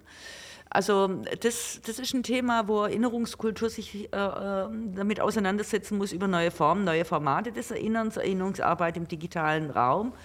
Dann natürlich auch ein Thema Diversität und Kultur, die Erinnerungskultur der Migrantinnen, gerade in Stuttgart, eine Stadt, wo äh, sehr hoher Anteil an Migrantinnen und Migranten sind. Die haben ja auch äh, äh, Erinnerungskultur. Mhm. Und dann natürlich auch die Schnittstelle zum kulturellen äh, Erbe, zum Kolonialismus. Mhm. Also es sind lauter Themen, ähm, die uns natürlich auch im, im in der Initiative äh, beschäftigen, genauso wie die räumliche Ausdehnung, wo der Harald jetzt auch wieder einen riesen Bogen geschlagen Das fand ich aber hat. interessant. Das war interessant, Ja. weil das natürlich, also ich meine, das, das kann man ja in der Stadt beobachten. Also nehmen wir das alte Schloss, die Dürnitz unten, das Café, was dort Oh, eingeht, oder Café ist eigentlich fast eine Untertreibung, Ja, ja, weil das ist ja kein Café, Großartig. aber es ist ein, ein, ein, ein Raum geworden, in dem ich mich gerne aufhalte, in dem Ja. ich einfach gerne bin. Das heißt, dieses Museum äh, erweitert sein, sein, sein Spektrum und wirkt in die, in die Öffentlichkeit hinein, in die Bürgerschaft hinein, genau die Diskussion. Jetzt kann man davon halten, was man will, ob das schöne Tische sind an der Oper oder nicht, das ist, finde ich, völlig egal, aber es ist, es ist wichtig, dass äh, man Aufenthaltsorte Orte schaffen kann. Das, und das fehlt hier Das im Hotel selber ja. tatsächlich. Ja? Ja, Also ja. es ist wie so ein Solitär, der in diesem Einkaufs äh, drumherum äh, unglaublich schön äh, als Gebäude wirkt, ja, und auch hier in diesem Das Foyer, in dem wir sind, das, das ist ein unglaublich super einladend. Also das ja. genau, genau. Also das wäre natürlich schon ein fantastisches Café. Fantastisch, Ja. gell? Es würde dann, wir haben ja Blickachse zum, zum äh, Stadtmuseum Zum Stadtpalais, drüben, ja, zum und- Stadtpalais ja, und, und zur IFA, äh, also das IFA. äh, Genau, muss man vielleicht auch mal, das müssen wir auch mal hier in dem Podcast aufnehmen, die IFA. Die IFA kennt auch niemand. Die, ja, Oder was- genau. was macht die ist so. IFA da Was drüben? macht die IFA? Ja. Ja. Äh, So. Institut für Auslandsbeziehungen. Ja, Ja, das okay. macht äh, den, Ja. es macht äh, den Biennale-Auftritt in Venedig. Das, Ja, das das ist hier also, in, genau, genau, das, das hat bundespolitische Bedeutung. ja. Also der Raum hier hat eine, Hohes Potenzial, genau, ja. genau. Ja, viele von meinen Freundinnen und Freunden sagen immer, oh, wenn ich am Hotel Silber vorbeilaufe, dann denke ich immer an dich, Brigitte, aber ich war noch nie drin. ja, So. aber das ist genau der ja, Punkt. Genau, das ist aber genau ich war der noch nie Punkt. drin. Ja, ja. Genau, weil, oh ja, jetzt habe ich doch nicht die Zeit mit die Ausstellung und das ist ja dann doch kein so einfaches, leichtes Nee, klar, Und klar. Mhm. genau, dann sage ich immer, ja, wir gehen alle mal zusammen rein, aber so viele Tage hat es ja gar nicht. Wie Genau, man muss es sich vornehmen. Das Ja. ist der, der Unterschied. Man, Ja. man kann nicht einfach mal so. Äh, eigentlich wäre es schön, man hat die Einkaufstüten in der Hand Mhm. und dann trinkt man hier einen Kaffee und dann denkt man, oh, hier hängt Georg Elser äh, an der Wand. Ja, Mhm. also es ist eine grafische Reihe vom, von Kurt Gerabert Mhm. äh, hier an der Wand hinter dir. Genau, ist genau hinter dir.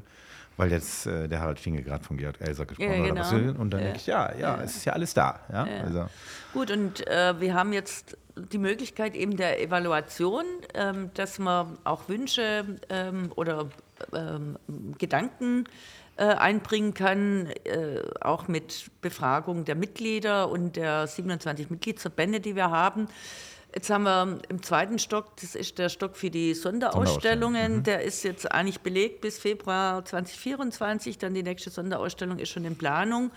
Und dann 2025. ja, Ja, genau, oder 25. Ach 24, gut, genau. wir haben jetzt 24 Nein, nein, ihr habt noch ein Jahr Zeit. Also, Ja, ja, genau, stimmt, aber. ja, ja, ja, Alles gut. Und ähm, der dritte und vierte Stock, auf den wir immer so ein Auge geworfen haben, der wird jetzt belegt durch die Verwaltung ähm, vom Haus der Geschichte, was wir äh, jetzt eben erfahren haben, weil das Gebäude in der Ober am Obernplatz, das wird renoviert, äh, zu Recht.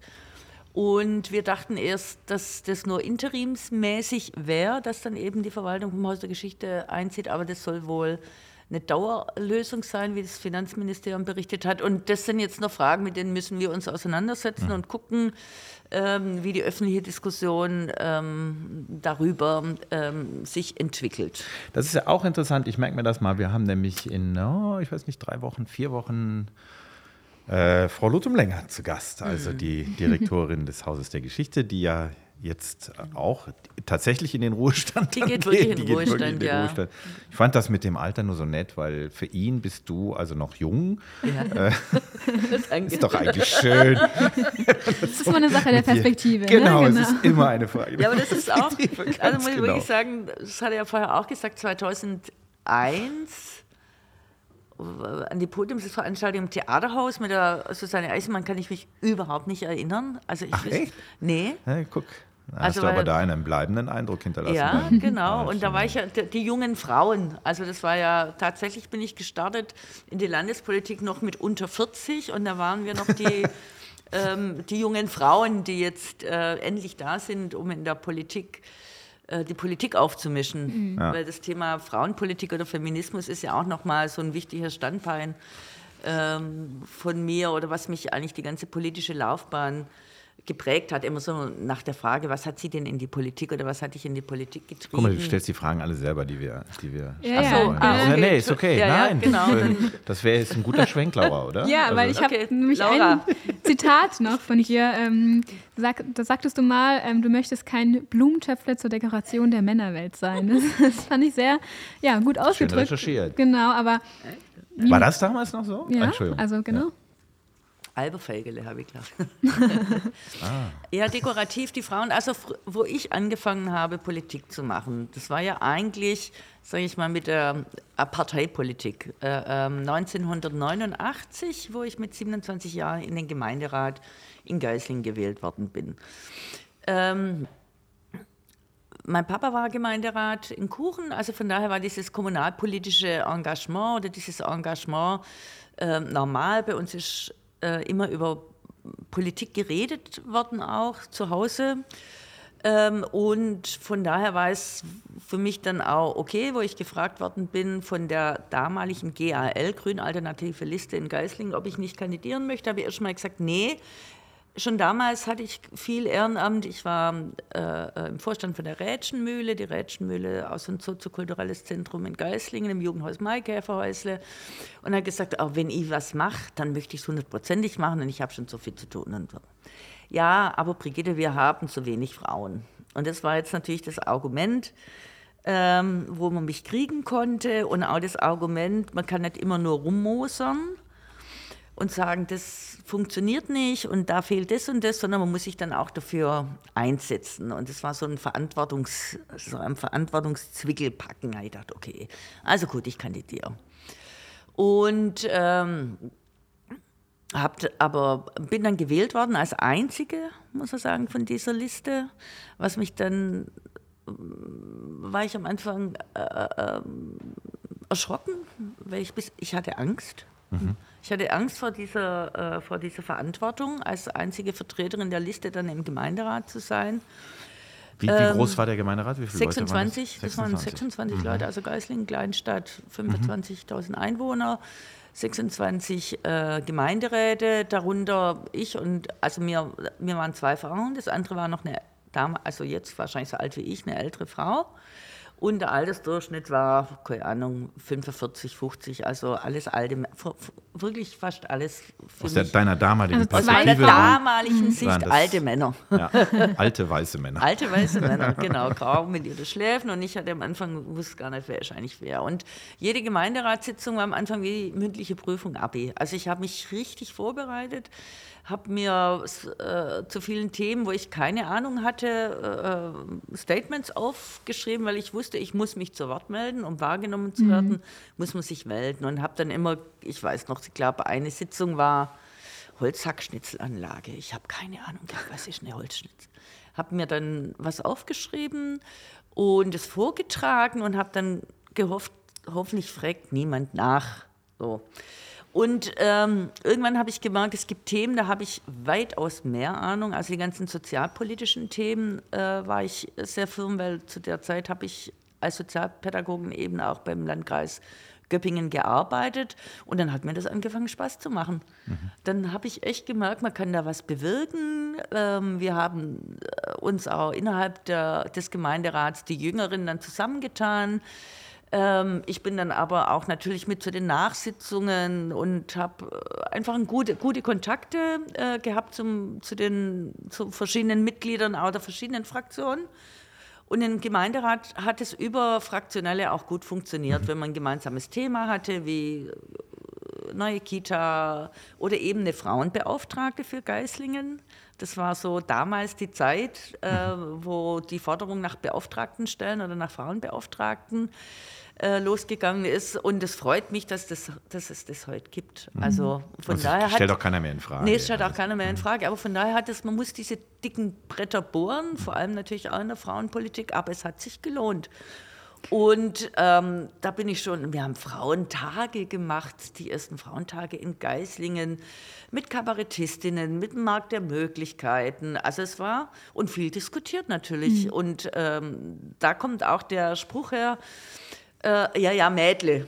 Mhm. So, das war früher so, ja, Mädle, komm mal her. Ich gesagt, nee, ich bin kein Mädle, das mhm. jetzt mal herkommt, sondern äh, ich bin eine gleichberechtigtes äh, Mitglied dieses Gemeinderats und äh, melde mich zu Wort, wann immer ich will. Das war natürlich schon für viele, die Lösch, meldet sich immer, die ist zwar Aloe, also als Mitglied äh, dieser Liste, aber meldet sich fast zu jedem Thema zu Wort. Und ich wusste, wenn ich das nicht mache, gehe ich unter.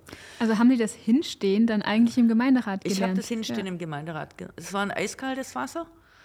Aber ähm, so war es übrigens direkt. Also immer. Ich meine, es geht ja immer um konkrete Themen. Du kannst nicht ausweichen. Du kannst nee. also deinem Gegenüber nicht nee. ausweichen. Nee, und du bist, gehst in Geislingen zum Metzger oder zum Bäcker. Und jeder weiß, was du gesagt hast. Und jeder weiß, was du gesagt hast und sagt aber auch, Oh, ich hätte da ein Thema. Meine Mülltonne ist gestern nicht geleert ja, worden. Gut. Ja, genau. Aber ja. das, also und ich finde über Kommunalpolitik, ähm, das ist der beste Einstieg in die Politik und das hat mir sehr gut getan. Und bei der zweiten äh, Kommunalwahl, dann 1989 war die erste, dann 1994, äh, haben wir unseren Stimmenanteil verdoppelt und sind dann mit zwei Mitgliedern im Gemeinderat äh, gewesen. Und so ist es ja. gerade weitergegangen, genau. Ja. Und dann bin ich dann war ich Beauftragte für Suchtprophylaxe beim Landkreis Göppingen mhm. und in der Zeit Gemeinderätin und hatte dann eine Stellenanzeige ähm, in der Geislingen Zeitung, wo drin steht, dass die Grüne Landtagsfraktion eine Frauenreferentin sucht. Jetzt muss man nochmal dazu sagen, das Amt äh, Gemeinderätin ist ein Ehrenamt, ja, also ja. dass das äh, sich jeder ja. klar macht, weil wenn du dann zum Metzger gehst und so. äh, die Mülltonnenfrage klären ja. musst, dann machst du das quasi immer, immer im Amte immer. sozusagen und immer in der Freizeit. Du bist immer also auch ist, da bist, schon eine Person genau, des öffentlichen Lebens. So ist, wollte das, ich nur nochmal mhm. äh, sagen, weil dann jetzt ein Wechsel kommt, der sozusagen ah, okay. äh, hauptamtlich ist, also dann hast du einen richtigen Job als Referentin. Genau, also das war so die Überlegung, dann eben das politische Engagement Engagement, das politische Interesse ähm, zum Berufsleben mhm. zu machen. Äh, ich hatte eine gute Stelle, eben diese Beauftragtenstelle im Landratsamt in Göppingen. Da könnte ich heute noch sitzen, aber ähm, das war mir dann nach fünf Jahren. Damals habe ich gedacht, auch fünf Jahre, ein halbes Jahrzehnt, äh, da kann man doch noch mal wechseln. War ungebunden, hatte keine Verpflichtungen und habe mich dann eben beworben auf die Stelle als Mutterschutzvertretung, als Frauenreferentin bei der Landtagsfraktion, habe die Stelle bekommen. Und dann hat sich so mein Lebensmittelpunkt langsam von Geislingen nach Stuttgart, das sind immerhin 64 Kilometer, mhm. ähm, verändert und bin dann am 01.01.1999, also vor 25 Jahren, ähm, bin ich nach Stuttgart gezogen. Seitdem bin ich jetzt Stuttgarterin, habe dann eben bei der Landtagsfraktion als Frauenreferentin gearbeitet und habe dann 2001 zum ersten Mal selber für den Landtag kandidiert. Mhm. Aber habe auch schon 96 in Göppingen für den Landtag kandidiert sozusagen. Damals war, war noch der Spruch, da, da kannst du irgendwie eine Vogelscheuche aufstellen und CDU drauf mhm. schreiben, die werden immer ja, gewählt. Genau. Und als Grüne hast du da eigentlich überhaupt keine Chance gehabt, ländlich strukturierter Landkreis. Und ähm, das war aber auch so eine Herausforderung zu sagen, wir möchten präsent sein, ich möchte präsent sein, ich kämpfe nicht für mich, sondern ich kämpfe für die Ziele, die Ideale meiner Partei und mache diesen Landtagswahlkampf. Habe ich auch wieder viel gelernt. Meine mhm. ersten großen Podien äh, mit Vertreterinnen und Vertretern der äh, Fraktionen, die da schon im Landtag waren, lang, lang, äh, äh lange Jahre äh, im Landtag waren und habe so meine ersten Erfahrungen gemacht und das ist alles so Rüstzeug gewesen für spätere Leben. Die ja zu der Zeit auch das Gefühl hat, die anderen äh, hatten das, äh, dass ihnen das politische Geschehen auch sozusagen in den Schoß gefallen ist und gehört. Äh, das, das, war ja auch eine spannende Zeit. Aber ich würde noch mal ganz mhm. kurz zurück, weil du gesagt hast, ja, und dann hat mich äh, haben mich, die hat mich die GAL damals gefragt, ja. ob ich äh, aktiv wäre. Was wäre denn äh, gewesen, wenn die CDU dich gefragt hätte oder die SPD? Mhm. Also das ist natürlich auch immer die Frage, wie bist du zu den Grünen gekommen? Mein Papa war SPD-Gemeinderat mhm. und ähm, das war auch der Grund, weshalb ich gedacht habe, nee, ich bin nicht automatisch, bloß weil mein Vater bei der SPD ist, auch bei der SPD so, so, so ein bisschen auch äh, Eigenständigkeit zeigen. Und zu der damaligen Zeit, äh, so 80er Jahre, waren an der Spitze der Parteien nur ältere Männer. An welcher Partei jetzt? Also jetzt bei der, Bei der SPD. bei der SPD, Genau. bei der CDU, Ja. bei der FDP, das waren nur, äh, waren nur Männer. Und meine Themen, die ich damals hatte als junge Frau, Frauenpolitik, Mhm. Eben natürlich auch äh, Ökologie, Kulturpolitik, das waren Themen, die kamen da gar nicht vor. Und dann gab es eben in Geislingen eine Gruppe von jüngeren Menschen, äh, jugendliche Männer und Frauen, die sich, ich weiß noch, Montagabends immer im Jugendhaus getroffen haben und ähm, eben die Themen besetzt haben und mich dann sozusagen an, äh, Okay. an, geworben. Und da konnte ich diskutieren, die, die, die haben meine Themen besetzt, man konnte gemeinsam auch zu Veranstaltungen gehen. Also man hat ja auch seine Freizeit dann mit diesen Menschen, mit diesen Menschen verbracht. Und so bin ich dann äh, bei den Grünen Alternativen gelandet und bin dann erst äh, 1993 bin ich dann bei den Grünen beigetreten. Am Anfang war ich noch parteiloses Mitglied der Grünen Alternativen Liste und habe mich schon versucht zu orientieren und zu gucken, was gibt's. Aber die Antworten und die Personen, die damals für die Grünen gestanden sind, sind mir am nächsten gewesen und so bin ich eben dann auch Parteimitglied geworden. War das denn dann in der Landespolitik nochmal anders, die Rolle der Frau sozusagen, als in der Kommunalpolitik? Ah, ah, das muss ja also 1900, äh, 1900, äh, 2000, 2001 war der Frauenanteil im Landtag, weiß ich noch, der geringste von allen Landtagen ähm, in, in Deutschland. Das war ganz lange so, deshalb ähm, Waren Sie da auch noch eine von wenigen sozusagen? war ich auch eine von, ich war natürlich auch frauenpolitische Sprecherin. Wir waren jetzt, aber wir waren, glaub, wir waren ja nur 2001 zehn. Wir hatten 7,7 Prozent die Grünen und wir waren zehn Abgeordnete. Und von den zehn Abgeordneten waren aber vier Frauen. Also das war bei den Grünen schon, wir waren schon fast immer pari pari, weil wir eben auch die Frauenquote haben und ha haben viel für den Frauenanteil im Landtag grundsätzlich beigetragen. Ohne die Grünen wäre der Frauenanteil im Landtag katastrophal gewesen. Und äh, Laura, vielleicht zwei äh, Daten, die mir als junge Frau äh, immer ganz wichtig waren. Ähm, das man sich heute gar nicht mehr vorstellen kann. Bis 1977, und es war gar nicht so lange hin, mussten die Frauen ihre Männer fragen, ob sie arbeiten äh, dürfen. Und 1900, bis 1997 war Vergewaltigung in der Ehe ähm, noch ein Kavaliersdelikt. Also das ist alles noch gar nicht so lange her. Äh, und das waren Themen, das waren Themen, die mich stark beschäftigt haben und ähm, ich bin nicht als Feministin zur Welt gekommen, ich bin nicht als Landespolitikerin zur Welt gekommen, aber es waren immer Themen und Ereignisse, die mich geprägt haben und wo ich dann mich entschieden habe, mich für was einzusetzen.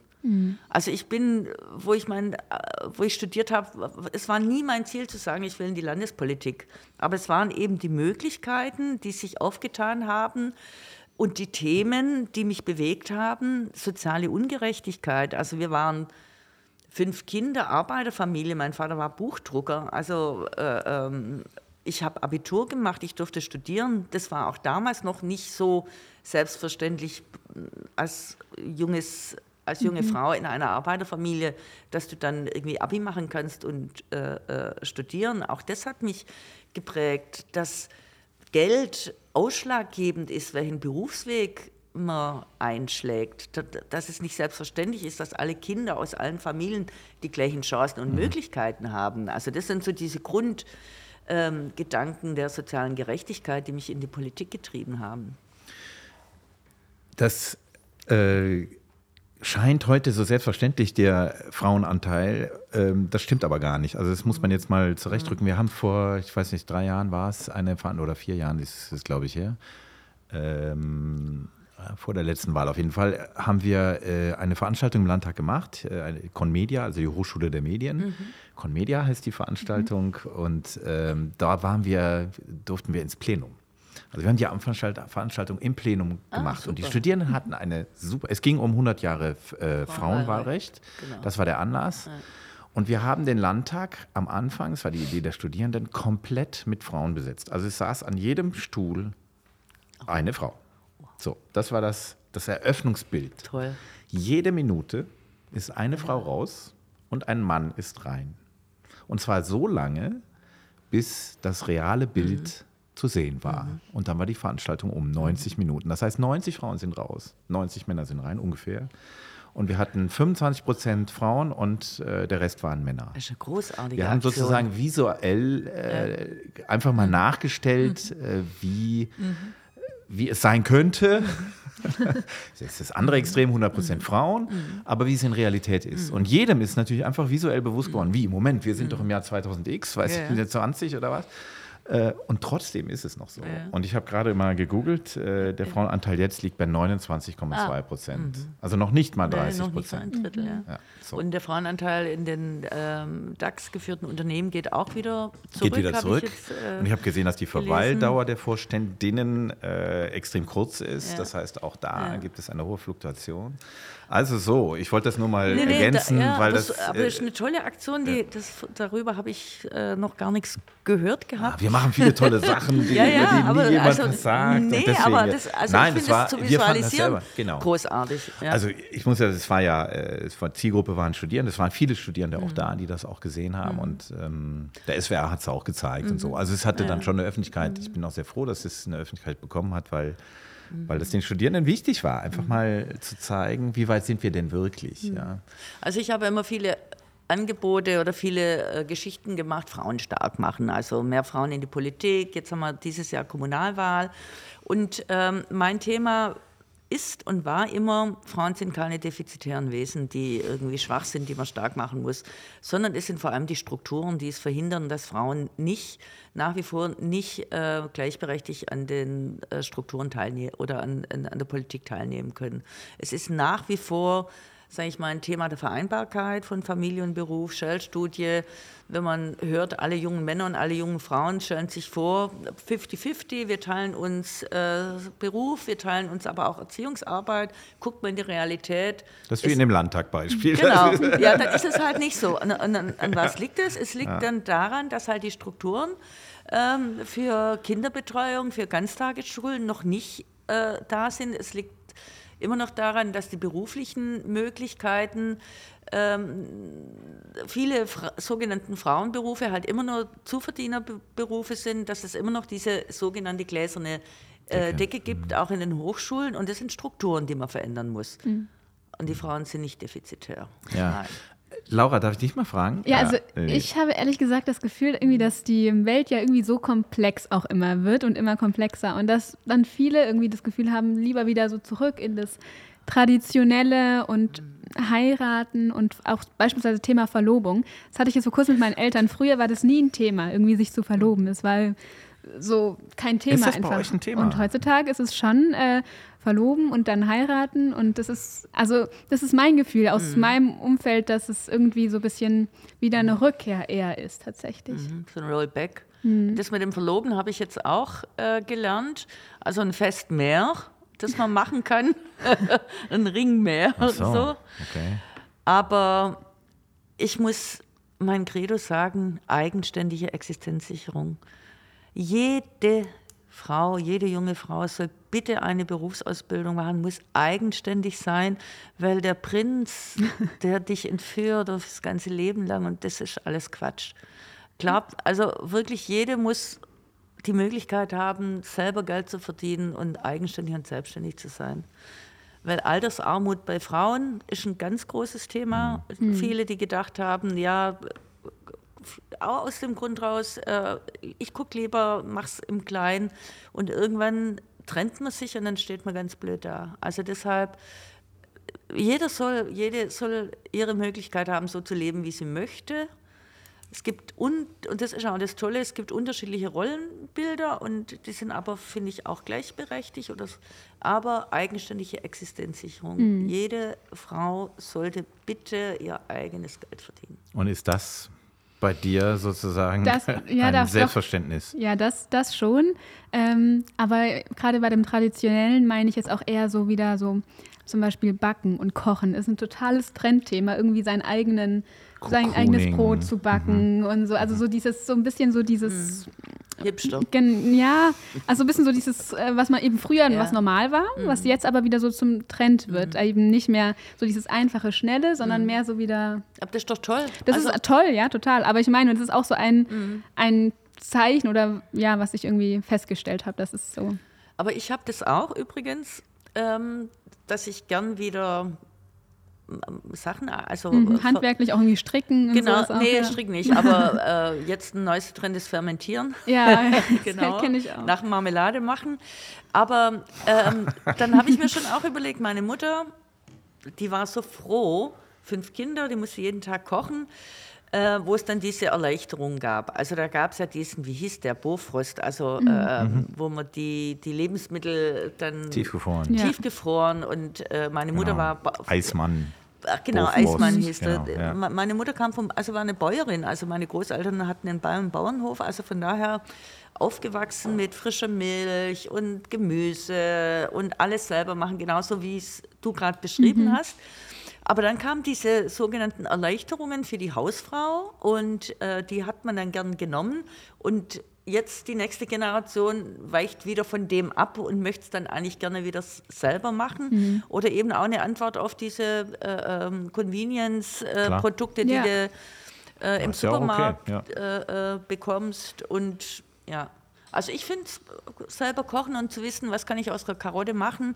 Ja. Oder die Frage, die mich mal ein Mitkommilitone muss ich die Nudeln, wenn ich sie braten will, vorher kochen oder kann ich Du hast es ihn einfach mal probieren lassen, oder? Ich gesagt, ja, guck, guck mal, wie es dir so, schmeckt. So zerbrochen, Ach, ja, genau. Nimmst du doch und mach ein Ei drüber. Genau.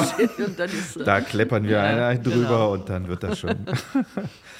Ja, also die Zeit im Landtag war ja lang. Also du warst ja schon sehr, sehr lang im Landtag, oder? Also für dich, wie, wie, hast du, wie ordnest du das subjektiv ein? 20 Jahre. Ja, das ist lang. Das waren vier Legislaturperioden. Zwei Legislaturperioden, sage ich immer, in der Opposition und zwei Legislaturperioden äh, als Regierungsfraktion. Äh, ich war von der kleinsten Fraktion bis zur größten Fraktion. Ich habe eigentlich alles mitgemacht. Und äh, prägend waren, sehr prägend waren natürlich diese Oppositionsjahre. Also gerade als kleinste Oppositionsfraktion immer die letzte, die geredet hat. Ähm, aber sehr, sehr eigenständig. Also ich was ich da für Konzepte entwickelt habe zum Thema frühkindliche Bildung, zum Thema Sozialpolitik, Frauenpolitik. Übrigens frühkindliche Bildung, auch eins meiner politischen Themen, wo ich denke, was wir jetzt heute wieder diskutieren äh, zum Thema äh, frühkindliche Bildung oder das, wie wichtig das ist, äh, frühkindliche Bildung. Das haben wir vor 20 Jahren das, so. schon, schon gesagt. Laura, wir haben vorher darüber gesprochen, genau. das wäre eigentlich unsere Einstiegsfrage gewesen. Die weil, wir jetzt unter den genau. Tisch fallen lassen haben, weil es so viel anderes Spannendes genau. gab. Und zwar hatten wir auch überlegt, diese äh, G9-Debatte, die ja jetzt wieder aufkommt. Ähm, und bisher ging, war, ging das Abitur ja acht Jahre und jetzt soll es wieder neun Jahre mhm. gehen. Ähm, ja, wie stehst du dazu? Oh. Großes Thema, ne? Großes Thema. Also ich war, ich weiß noch, wo die äh, Annette Schawan das G8 eingeführt hat in einem hau damals Kultusministerin? Äh, genau, Annette Schawan genau. war die damalige Kultusministerin mhm. der CDU. Und das Thema war, die deutschen Kinder oder Jugendlichen sind zu alt, wenn sie fertig sind mit dem Abi und zum Studieren anfangen. Und wir müssen wettbewerbsfähig bleiben. Und deshalb äh, verkürzen wir die Schulzeit. Und damals auch die Studienzeit, um das gleich in einem Atemzug dazu zu sagen. Diplom of Bachelor war das einzige Motiv, das zu internationalisieren, aber im Prinzip eine Reduzierung der Studienzeit. Genau. Ja. Also und da fand ich das gruselig. Ich habe gedacht, nee, also Leute, es geht überhaupt nicht aus diesen rein äh, ähm, ökonomischen Gründen die Schulzeit zu verkürzen, aber den Bildungsplan nicht. Also das hat ja alles überhaupt nicht zusammengepasst. Und ähm, deshalb war ich ähm, eine Gegnerin äh, vom G8 ähm, wo es dann Hand in Hand ging mit dem, der Veränderung vom Bildungsplan, ähm, hat sich entspannt, aber viele junge Menschen die ich kenne, die dann nach dem Abitur zum Studieren gegangen sind ähm, und die Eltern kommen mussten, um den Mietvertrag zu unterschreiben, weil sie noch keine 18 waren. Oder die dann gesagt haben, Leute, äh, ich mache lieber noch mal ein Jahr, äh, reise ich nach, was weiß ich wohin. äh, also das, hat, das Ziel ist überhaupt nicht äh, erreicht worden. Deshalb glaube ich, G9 hätte man nie abschaffen dürfen. Aber was die wer war das jetzt, irgendein Uniprofessor aus Tübingen, der gesagt hat, Leute, die eigentlichen Schwierigkeiten Richtig. sind nicht im Gymnasialbereich. Ja, gibt zwei sondern- Bildungsforscher in Genau, Tübingen, das- sondern genau. sind wirklich im Vorschul- oder im frühkindlichen Bereich und im Grundschulbereich. Dem stimme ich voll zu. Und das hat man viele, viele, viele Jahre hat man das nicht richtig im Blick gehabt, sondern das ganze Geld, die ganze Kohle, je älter die Schüler, Schülerinnen, desto mehr Kohle. Und da hätte man viel früher anfangen müssen, den frühkindlichen Bereich zu stärken. Aber das waren ja, jetzt, mein Gott, ihr erzählt schon wie, wie von früher. Also damals unter Ministerpräsident Teufel, war es ja, warst du ja eine Rabenmutter, wenn du dein Kind in den Kindergarten gegeben hast. Oder äh, Betreuung für unter Dreijährige war total bäh. Also das ist, ne, so. Und überhaupt das durchzusetzen, einen Rechtsanspruch für Kinderbetreuung für unter Dreijährige, es war ein Riesenkampf. Es war ein Riesenkampf. Und zu sagen, dass äh, Kita, Kindergarten nicht nur Betreuung ist, also wo die Kinder irgendwie Fensterbildler machen, sondern dass es was mit Bildung zu tun hat. Die Einführung des Orientierungsplans, sozusagen den Bildungsplan für die Kitas, war in der Zeit eine riesengroße Errungenschaft. Also eine verbindliche Bildungsziele für alle Kitas, egal welche Träger, ob das jetzt Waldorf-Kindergarten, Waldkindergarten, Katholen, Evangelien oder Ja, Stadt. aber so. ich habe es in Erinnerung, verbindlich war der nie, oder? Also politisch verbindlich sozusagen. Also Der war politisch äh, verbindlich. Also er ist nie, es, es, es gibt nicht so ein. oder so rum. Er war institutionell nicht so verbindlich, dass man sich darauf berufen kann, ich brauche die und die Ressource, weil im Orientierungsplan dieses oder jenes Na, gefordert es ist. gab schon im Kindergartengesetz die vorgeschriebenen äh, Gruppengrößen Mhm. und äh, ähm, glaube auch Personal für Sprachförderung Mhm. und so. Aber ob jetzt alltagsintegrierte Sprachförderung oder eine Sprachförderung, so diese Debatten, die hatten, das waren so meine Debatten Mhm. als in den ersten zehn Jahren. Und das sind die Debatten, die heute ähm, immer noch geführt Ja. werden. Also da hätte man viel früher ähm, hinschauen können und da was drin. Aber man hat halt immer Rücksicht genommen. Also die CDU wollte es ja nie. Also weil die, das ist ja nicht zu ihrem Familienbild gepasst hat, zu ihrem Rollenbild, äh, dass Kinder fremd, das ist ja immer fremdbetreut. Ähm, aber dass es äh, für viele Kinder der Beginner von einer Bildungsbiografie ist und die Bildungschancen vergrößert, das hat man damals noch nicht gesehen. Also da hatte ich viel Freiheiten in den ersten zehn Jahren in der Opposition. Dann 2011 in der Regierungsverantwortung ähm, hast du als Fraktion, als grüne Fraktion dann natürlich eine andere Rolle eingenommen, die dann auch die eigenen, also es ist hierarchischer geworden, es gab, äh, man musste alles absprechen innerhalb vom AK, Fraktionsvorstand, Fraktionsspitze, mit dem Koalitionspartner, mit den Ministerien und so. Und ich hatte ja dann das Glück, 2011 bis 2016 als erste stellvertretende Landtagspräsidentin äh, den, die Funktion haben. Und dann konnte ich natürlich auch sehr selbstständig ähm, agieren und äh, Veranstaltungen machen und Themen ähm, besetzen. Viele Grußworte, viele Grußworte. Ich habe auch äh, mal gelesen, dass Sie sprechen. da ein schwarzes Heft haben, in dem Sie das alles gesammelt haben. Stimmt das? Das schwarze Heft, wo ich alle meine Grußworte gesammelt Und auch äh, sonst äh, hier Echt? Reden? Anträge, äh, genau, habe ich aus einem Interview entnommen, Was habe ich da gesagt? dass Sie ein großes schwarzes Heft mit Ihrer persönlichen Bilanz haben, mit vielen Reden, Anträge, Grußworte und auch den Koalitionsvertrag, in dem die frühkindliche ähm, Bildung ja auch Ja, festgehalten das hab, wird. genau, das, das, das war sozusagen meine Abschlussbilanz, Ja. äh, wo ich, ähm, ja, man muss ja irgendwann mal Revue Ja, ja, so passieren lassen. Revue, ein Ja. Resümee, was habe ich eigentlich Haptisch, ich finde das auch was Haptisches. Ja, genau. dass man das Und- sich so und- zusammensucht und äh, ja. Ja. Ein Ordner. Ja. Ich habe einen Ordner. Ein- Also- ein Ordnerlandtag. Ein Ordnerlandtag. Ja, ich habe viel ausgemistet, also wirklich. Und immer noch tappe ich mich dabei, dass ich denke, ah, das liegt hier noch, jetzt liegt es hier schon doch fast drei Jahre. Vielleicht kann es doch weg, aber ah, jetzt warten wir noch mal. Also, oder auch den ersten ähm, Orientierungsplan und dann den für Akzept ah. Aber haben Sie manchmal Lust, sich irgendwie wieder. Ich, ich helfe dir, wenn ich es weiß, aber Ja, ich weiß jetzt äh, nicht, ich was du suchst. Also Orientierungsplan weiß ich, aber äh, Ah. Für Akzeptanz, Orientierungsplan für, für Queerpolitik. ach so. Ah, Ah, okay. okay. Aktionsplan, der Ah. Aktionsplan. Ja. Genau, den ersten Aktionsplan für Akzeptanz. Und das war ja auch, ähm, sage ich mal, viele Jahre, also frauenpolitische Sprecherin, dann gleichstellungspolitische Sprecherin, dann gab es äh, auf Bundesebene das Partnerschaftsgesetz. Dann war ich zuständig eben auch für die Queerpolitik. Ähm, habe meine ersten Reden im Landtag gehalten und habe das Wort, weiß ich noch, Homosexualität mhm. in meiner Rede gehabt, wo sich alle auf, den Schenk, auf die Schenkel geklopft haben. Das war dann gleich wie im Gemeinderat übrigens. Krass. Wenn man über das Wort Feminismus oder Sexualität oder sowas erwähnt hat, dann sind sie entweder äh, puderrot angelaufen oder haben sie sich auf die Schenkel ähm, geklopft.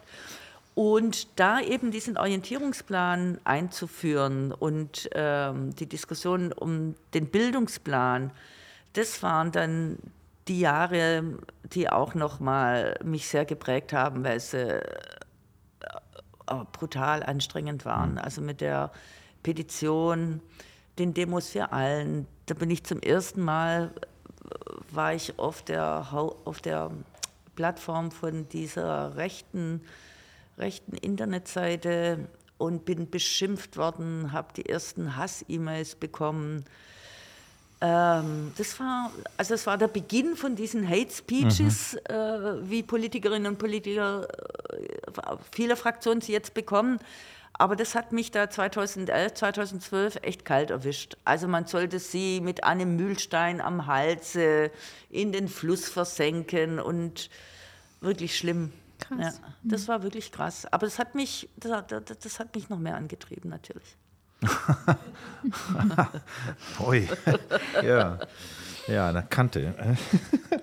Aber Kante. übrigens äh, fällt mir da ein, Partnerschaftsgesetz hast du angesprochen. Mhm. Äh, wir haben im Podcast Grüße gehen raus, sagt man da immer so, Stefan Kaufmann gehabt, ah, Stefan. der den äh, von der CDU. Ja, ja. deswegen sind wir, äh, freut mich das, weil das hier geht es gerade nicht um Parteipolitik, sondern tatsächlich um um bestimmte Vorstellungen, die er in Berlin in dem Fall tatsächlich durchgesetzt hat. Ja. Ich empfehle jedem, diesen Podcast ja. nachzuhören und mal nachzuhören, wie dieses Partnerschaftsgesetz quasi in letzter Minute zustande gekommen ja. ist und welchen Anteil er dabei hat. Ja, hatte. Stefan Kaufmann, den, den Grüßen schließe ich mich an. Mit dem Stefan habe ich hier in Stuttgart immer gut zusammengearbeitet. Wir waren beide auf vielen Veranstaltungen. Stefan war da, ich war da und haben echt, ähm, oder eben auch beim CSD, ich meine, der Stefan Kaufmann, der war schon beim CSD aktiv, da hat die CDU noch nicht mal einen Gedanken dran verschwendet, da sich jemals mit einem Wagen oder sonst Zeit irgendwas. Voraus, ja. ja, der ja. war sein. Und ist auch, glaube ich, schon auch innerparteilich hat er viel, hat auch er viel auszuhalten gehabt. Mhm. Mhm. Können wir auch, äh, ist auch thematisiert in dem Podcast. Oh, okay, ja. dann höre ich ihn. Mhm. Ja, das lohnt sich. Was würden Sie denn sagen, wenn Sie das, sich jetzt auf ein Thema oder auf einen Punkt festnageln müssten, was ist so Ihr größter politischer Erfolg gewesen in den 20 Jahren? Das ja. Der größte, das, das, ist immer schwierig. Also, es sind oder worauf sind Sie besonders stolz vielleicht auch? Mhm.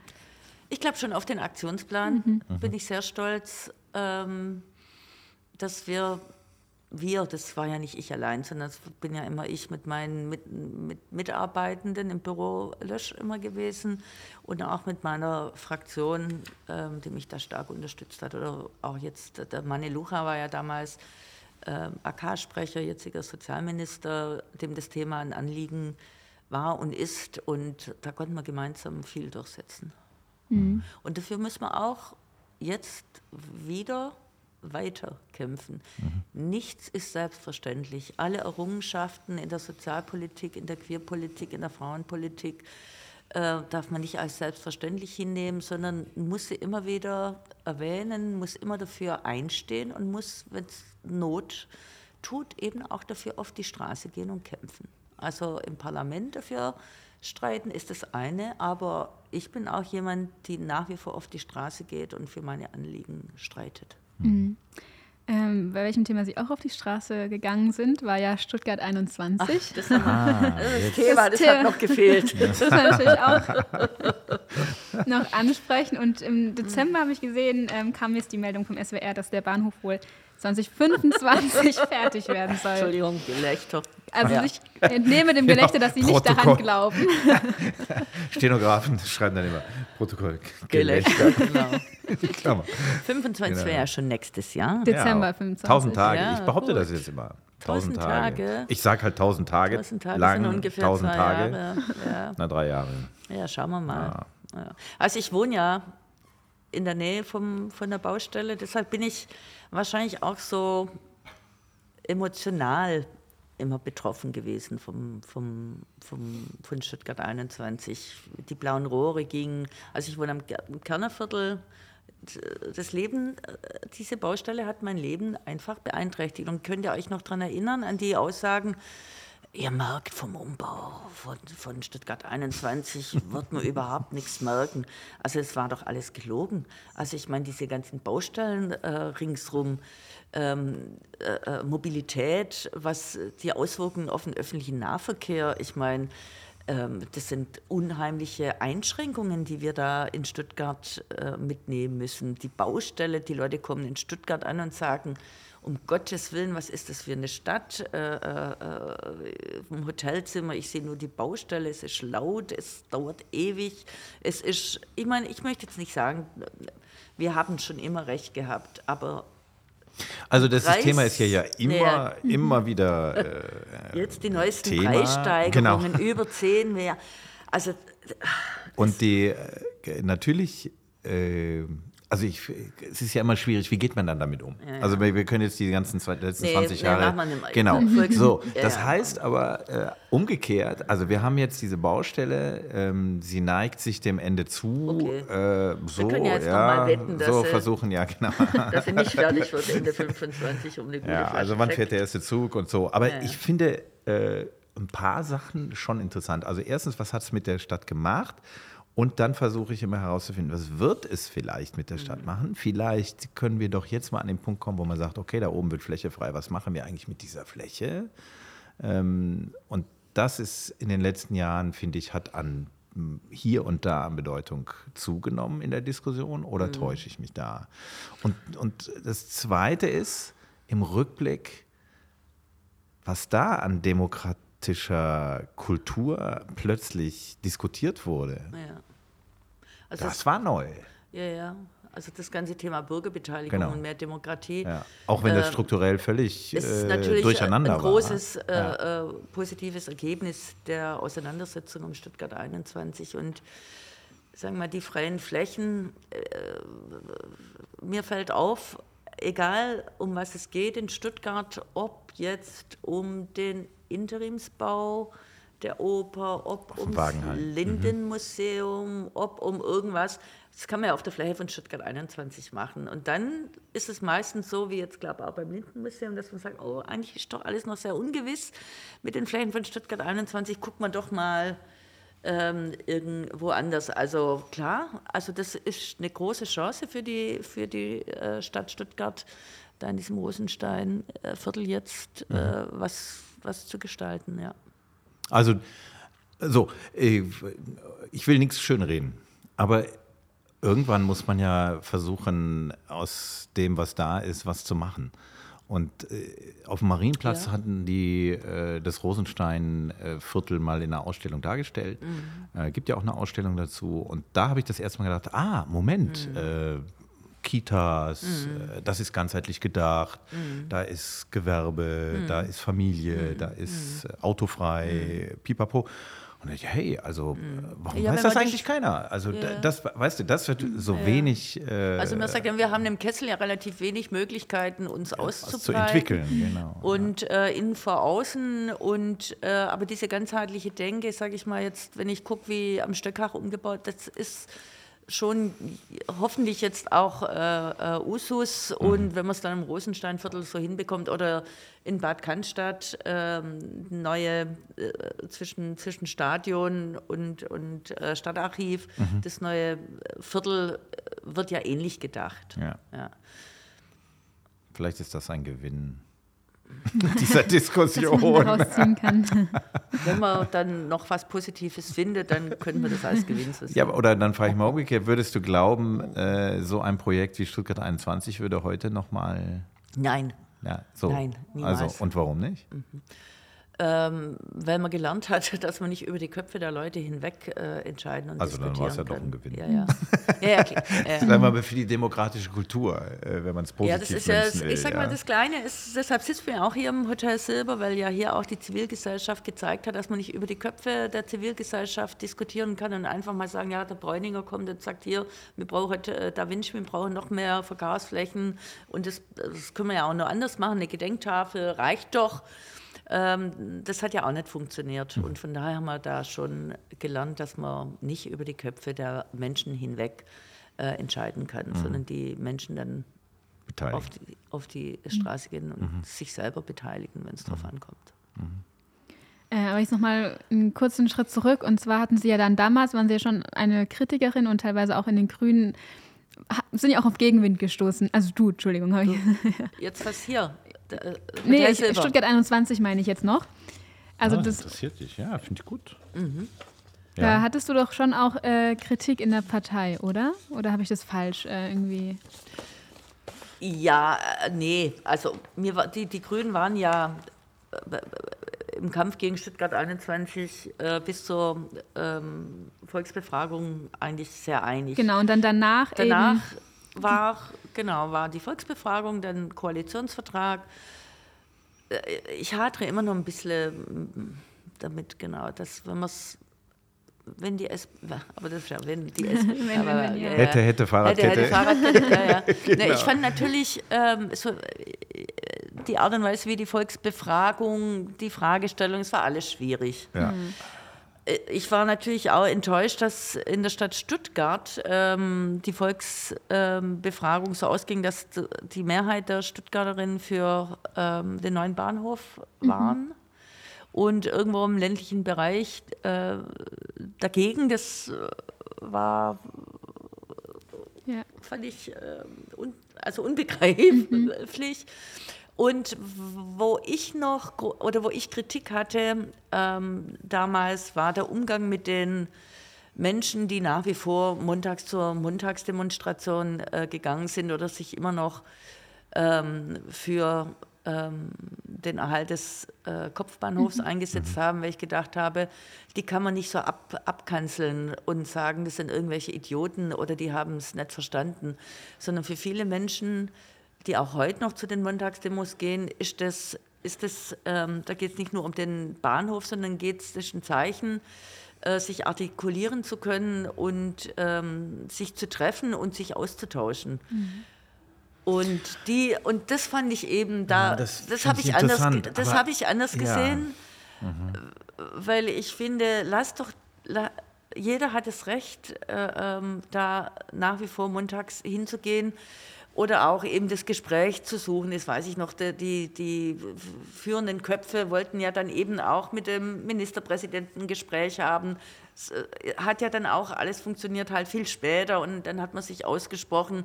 Das waren ja auch, das, das war ja nicht bloß eine kleine Gruppe von irgendwelchen Querus, sondern das war ja, die ganze Stadtgesellschaft ist ja da demonstrieren gegangen. Das war ja von der Professorin ähm, bis zum, was weiß ich, bis, bis zum Alle halt, ja. Kindesberg-Baby Ja, ja. oder so, Ja, ja. sind ja alle da gewesen. Und mit den Aber Leuten hattest du nicht den Eindruck, dass am, am Schluss irgendwann das kippte und dieses Wutbürgertum Ja. sozusagen zu so einer Art Selbstzweck äh, wurde, wo ich dann dachte, jetzt, da, da hatte Mhm. Ja, ja. ich, jetzt, jetzt ist es gut, weil Ja, wir haben politische Entscheidungen. Genau.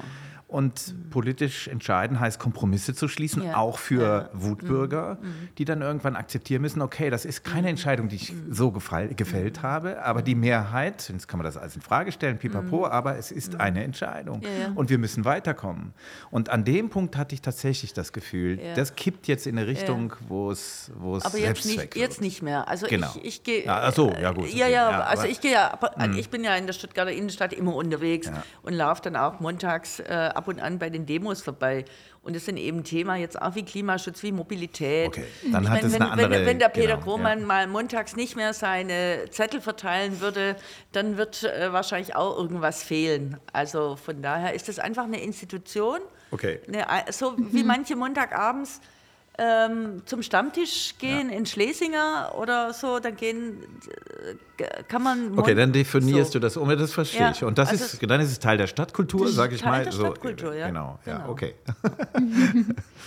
ja, ja äh, übrigens Stuttgart 21 ist ja auch immer wieder Thema von diesem hier.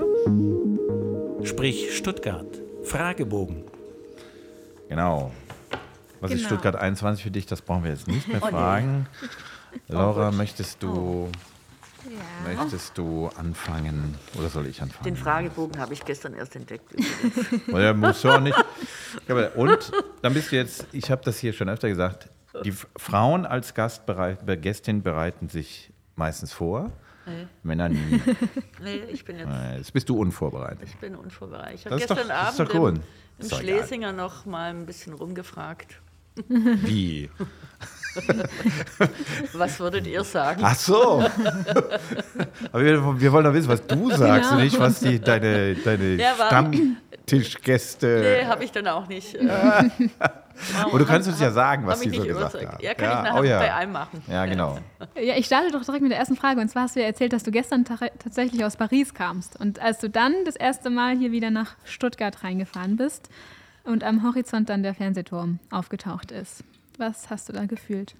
Unser Fernsehturm ist einfach der schönste, der eleganteste, der feinste äh, Fernsehturm der Welt und dann fühle ich mich zu Hause. Sehr schön. Hm. Haken dran. Gut. Wie und wann, ah, das ist jetzt interessant, wie und wann hast du Stuttgart das erste Mal bewusst erlebt? Du hast von Geislingen ja erzählt, dann 64 Kilometer. Äh, das heißt, irgendwann bist du mal bewusst nach Stuttgart gekommen? Ja, 19. Also Komm ein bisschen näher ans Mikro. Achso, ich bin, ah, jetzt, ab, ja, ich bin jetzt abgerückt. Ähm, ich habe studiert 1981 bis 1984 an der damaligen Berufsakademie in der Schlossstraße, Sozialpädagogik und bin gependelt. Ich bin von Stuttgart nach Geislingen gependelt und habe dann ähm, mit Kommilitoninnen Freundinnen gewonnen, die aus Stuttgart waren. Und die haben in den Häusern in der Neckarstraße gewohnt die dann abgerissen wurden. Das waren so alte, alte Jahrhundertwende-Häuser. Äh, und da haben wir uns getroffen zum Lernen. Gänsefüßchen. Gänsefüßchen zum Lernen. Das kenne ich auch. Genau. Und ähm, da habe ich zum ersten Mal Stuttgart als Stadt äh, erlebt, so mit WG-Wohnen mhm. und so ein bisschen Studenten, studentisches Wohnen. Aber die Stadt selber habe ich dann äh, 99, 99 bin ich nach, genau, 99, äh, wo ich nach Stuttgart gezogen bin. Und als Beraterin in der Landtagsfraktion mhm. hatte ich eine Freundin, die Maria Kramadikopoulos, die da mitgearbeitet hat. Und die hat mir Stuttgart gezeigt. Die hat mir die Kneipen gezeigt. Ähm, da habe ich meinen ersten Gin Tonic getrunken, da habe ich meinen ersten Besuch im Oblomov gemacht, bin... Was es ja immer noch gibt.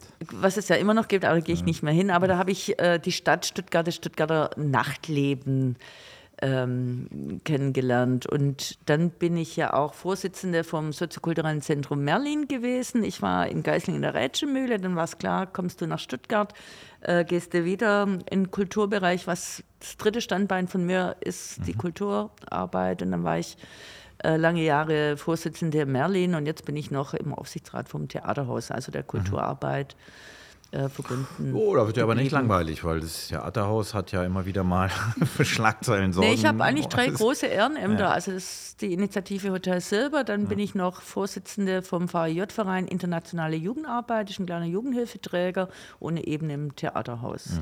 Mhm. Mhm. Ja. Sehr gut. Was okay. hat denn Stuttgart, was andere Städte nicht haben?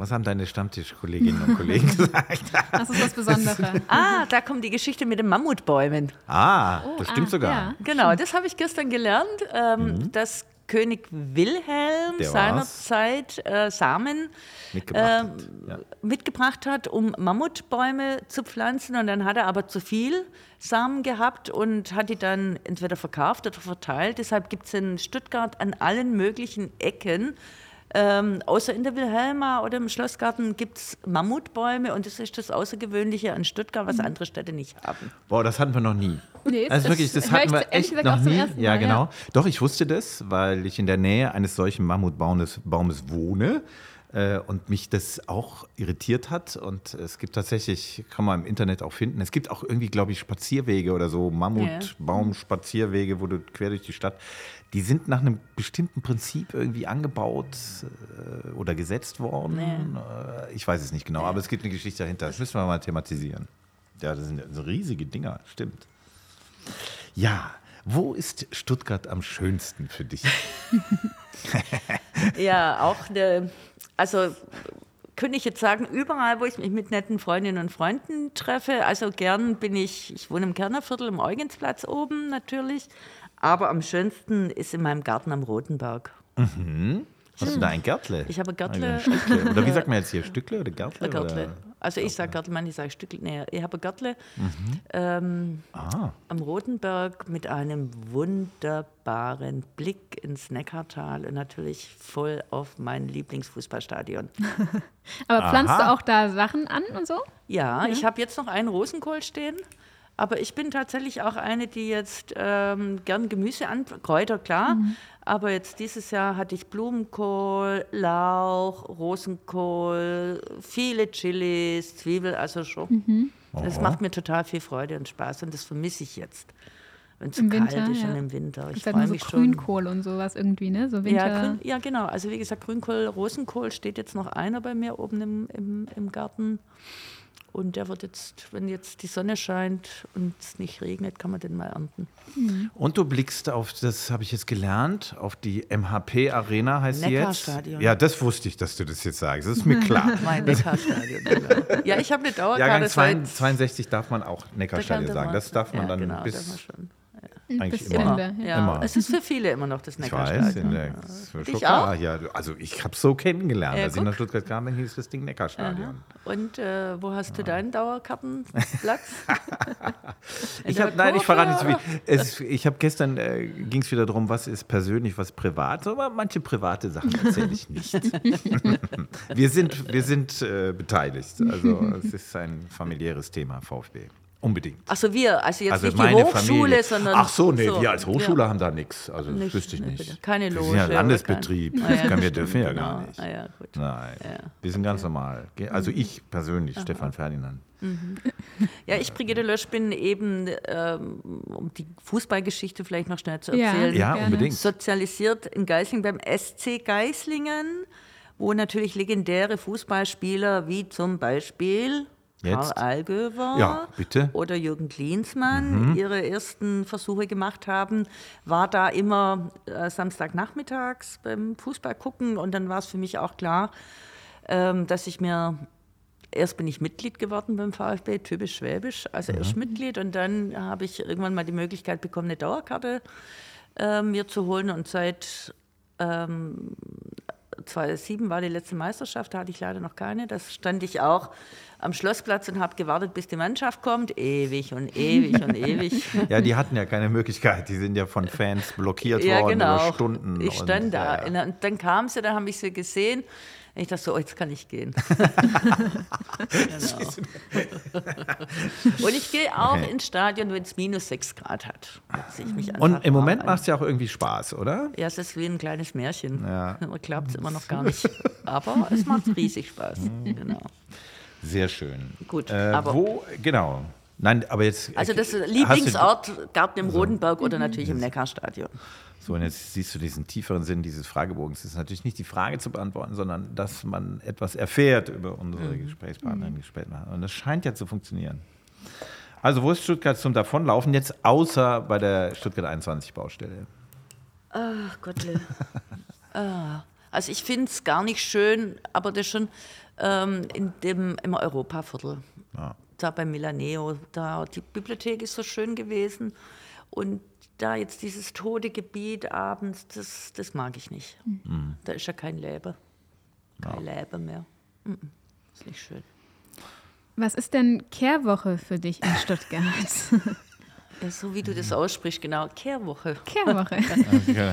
Ähm, witzigerweise hat mich das noch nie belangt. Also es ist irgendwie ein Thema, über das alle reden, so ein Klischee, Stuttgart und Kehrwoche. Ja, deswegen haben wir die Frage drin. Ja, aber ich habe ich hab sie noch, äh, es hat für mich keine Bedeutung. Ah, okay. Ja. Ähm, mit wem würdest du, das ist immer, das ist eine schwierige Frage, weil Menschen des öffentlichen Lebens eigentlich mit allen reden, mit denen sie reden wollen. Aber ich frage trotzdem mal, mit wem würdest du gerne in Stuttgart ins Gespräch kommen? Um Gottes Willen. Ja, muss man, also vielleicht, Also mit wem ich nicht kommen könnte, weil ich kann ja mit vielen ins Gespräch kommen, mit denen ich aber nicht ins Gespräch kommen wollen würde. Aber jetzt... Ach, in Stuttgart, ja, ich würde schon gerne mit dem Trainer mal reden, mit dem Hönes. ah, Ja, ja? Genau. Verstehe das, ich. Das würde ich, das würde mich echt mal interessieren, Ja. wie der sein Draht zur Mannschaft aufgebaut hat, warum die jetzt auf einmal ein Team sind Mhm. und äh, wie das funktioniert. Das würde mich echt interessieren. Das verstehe ich total. Äh, natürlich haben wir von Sprich Stuttgart aus versucht, auch ihn zu gewinnen für diesen Podcast, aber äh, irgendwie werden wir da ein bisschen ignoriert, um es mal so zu sagen. Ja. Ja, frag doch mal den Präsidenten, den Herrn Vogt, vielleicht. Ja. Ja, ja, nein, nein, es ist äh, alles schon passiert. Ja, alles schon passiert. Ja, da habe ich leider auch keine. Ja, kann das wollte nicht- ich dich jetzt fragen, ich weil, weil Türöffnerin der sein. Harald hat das vorhin so schön gesagt, Ja. du bist der, die Türöffnerin und so, aber, Ja, also zur Mannschaft als ich reine Dauerkartenbesitzerin, das, das alleine reicht nicht. Nee, also zum Verein kann ich Türen öffnen, äh, aber zur Mannschaft selber, nee, glaub nicht. Oh, ja. Wir bleiben dran. Bleib mal dran. Ja. Wie sieht denn der perfekte Abend in Stuttgart für dich aus? Oh, der perfekte Abend, der, das ist die perfekte Welle.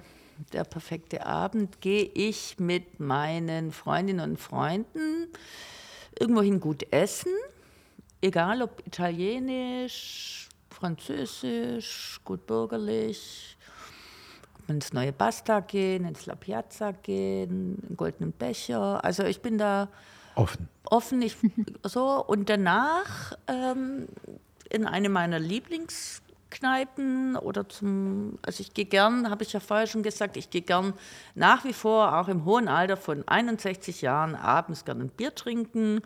Ob das jetzt im Immer Bierherzen ist oder ob es im Schlesinger ist. Ich gehe nach wie vor gern zu Konzerten ins Goldmarkt. Ich gehe gerne ins Theaterhaus. Ich gehe immer noch gern in die Rosenau. Also ich bin immer noch viel unterwegs und liebe die Gastronomie und die Kultur.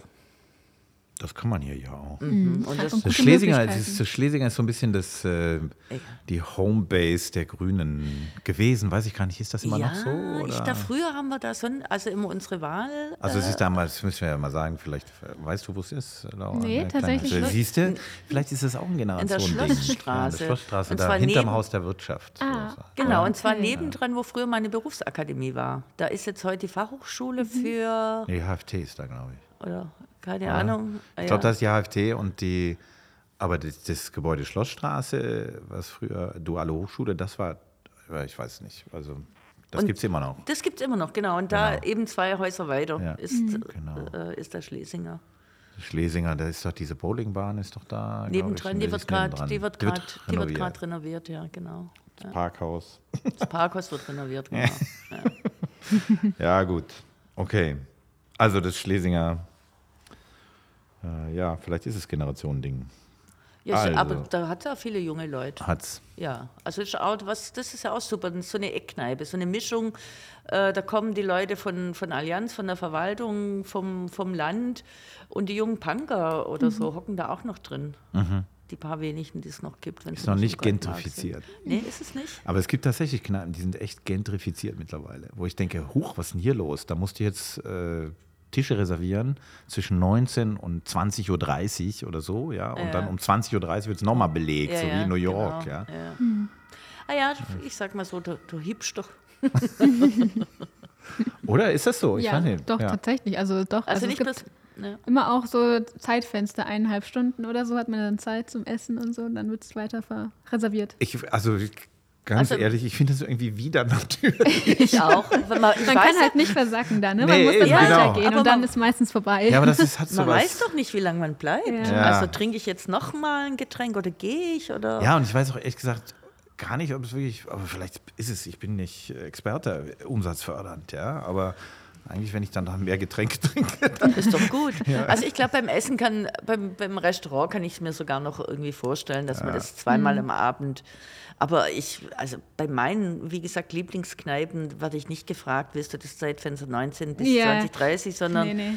Äh, ich komme um 18 Uhr oder ich komme um 20 Uhr und wenn ich mal um 9 Uhr komme oder um halb 10 kriege ich auch noch was zu essen. Und das finde ich halt großartig. Ja. Also, haben wir noch eine Frage? Ja. haben noch. Ähm, du bist ja jetzt schon lange Stuttgarterin. Was muss man denn in Stuttgart unbedingt mal gemacht haben? Außer natürlich ein Besuch im Hotel Silber. Was muss man in Stuttgart un also äh, äh, natürlich, also ich glaube, also wenn ich Besuch bekomme, mhm. dann gehe ich mit denen natürlich auf den Fernsehturm. Ja. Ich gehe natürlich in die Wilhelma oder zeige, wo die Wilhelma ist. Ähm, ich seit ich meinen Wahlkreis in Stuttgart, also habe ich Bad Cannstatt lieben gelernt. Ähm, ich bin, außer dass da Stadion ist, wirklich gern äh, in Cannstatt, ähm, Stadt am Fluss. Irgendwann sind wir auch noch näher am Neckar dran und laufe äh, äh, gern am Neckar mhm. entlang. Und durch Ulbach und äh, Hedelfinger, Unterturkheim, also die oberen und unteren Neckarvororte, lohnt sich Ein Besuch ist übrigens auch so ein Hidden Place, wo ich finde, die Stadt vernachlässigt so ein bisschen ihre, ihre Neckarvororte. Da könnte man viel mehr damit äh, werben. Und ich bin immer Paternoster gefahren, wenn ich im, in Stuttgart mhm. war. Mhm. Ich gesagt, komm, wir gehen ins Rathaus äh, Paternoster fahren. Und ansonsten würde ich flanieren durch einen durch Schlossgarten, ist schön. Das muss man unbedingt machen. Ja, und dann kommt die Frage aller Fragen. Ah, nee, die, Doch, ah. ja, jetzt musst du. da habe ich auch richtig. was, haben die, was haben da die, die, deine Stammtischkumpels gesagt? Also, die, du weißt, das ist unser Schluss, ja? Also, du hast jetzt einen Schuss frei. Stell, stell die Frage erst Und ich stelle die Frage und du hast einen Schuss frei und dann fahre ich den Schlussjingle ab. So geht das hier bei uns. Also, sprich, Stuttgart plant eine Stuttgart Soap. Wie lautet der Titel? Wie war das jetzt nochmal? Warte mal. So. Äh, ja, mir schabet uns um nichts. Sprich Stuttgart. Der Podcast für und über Stuttgart.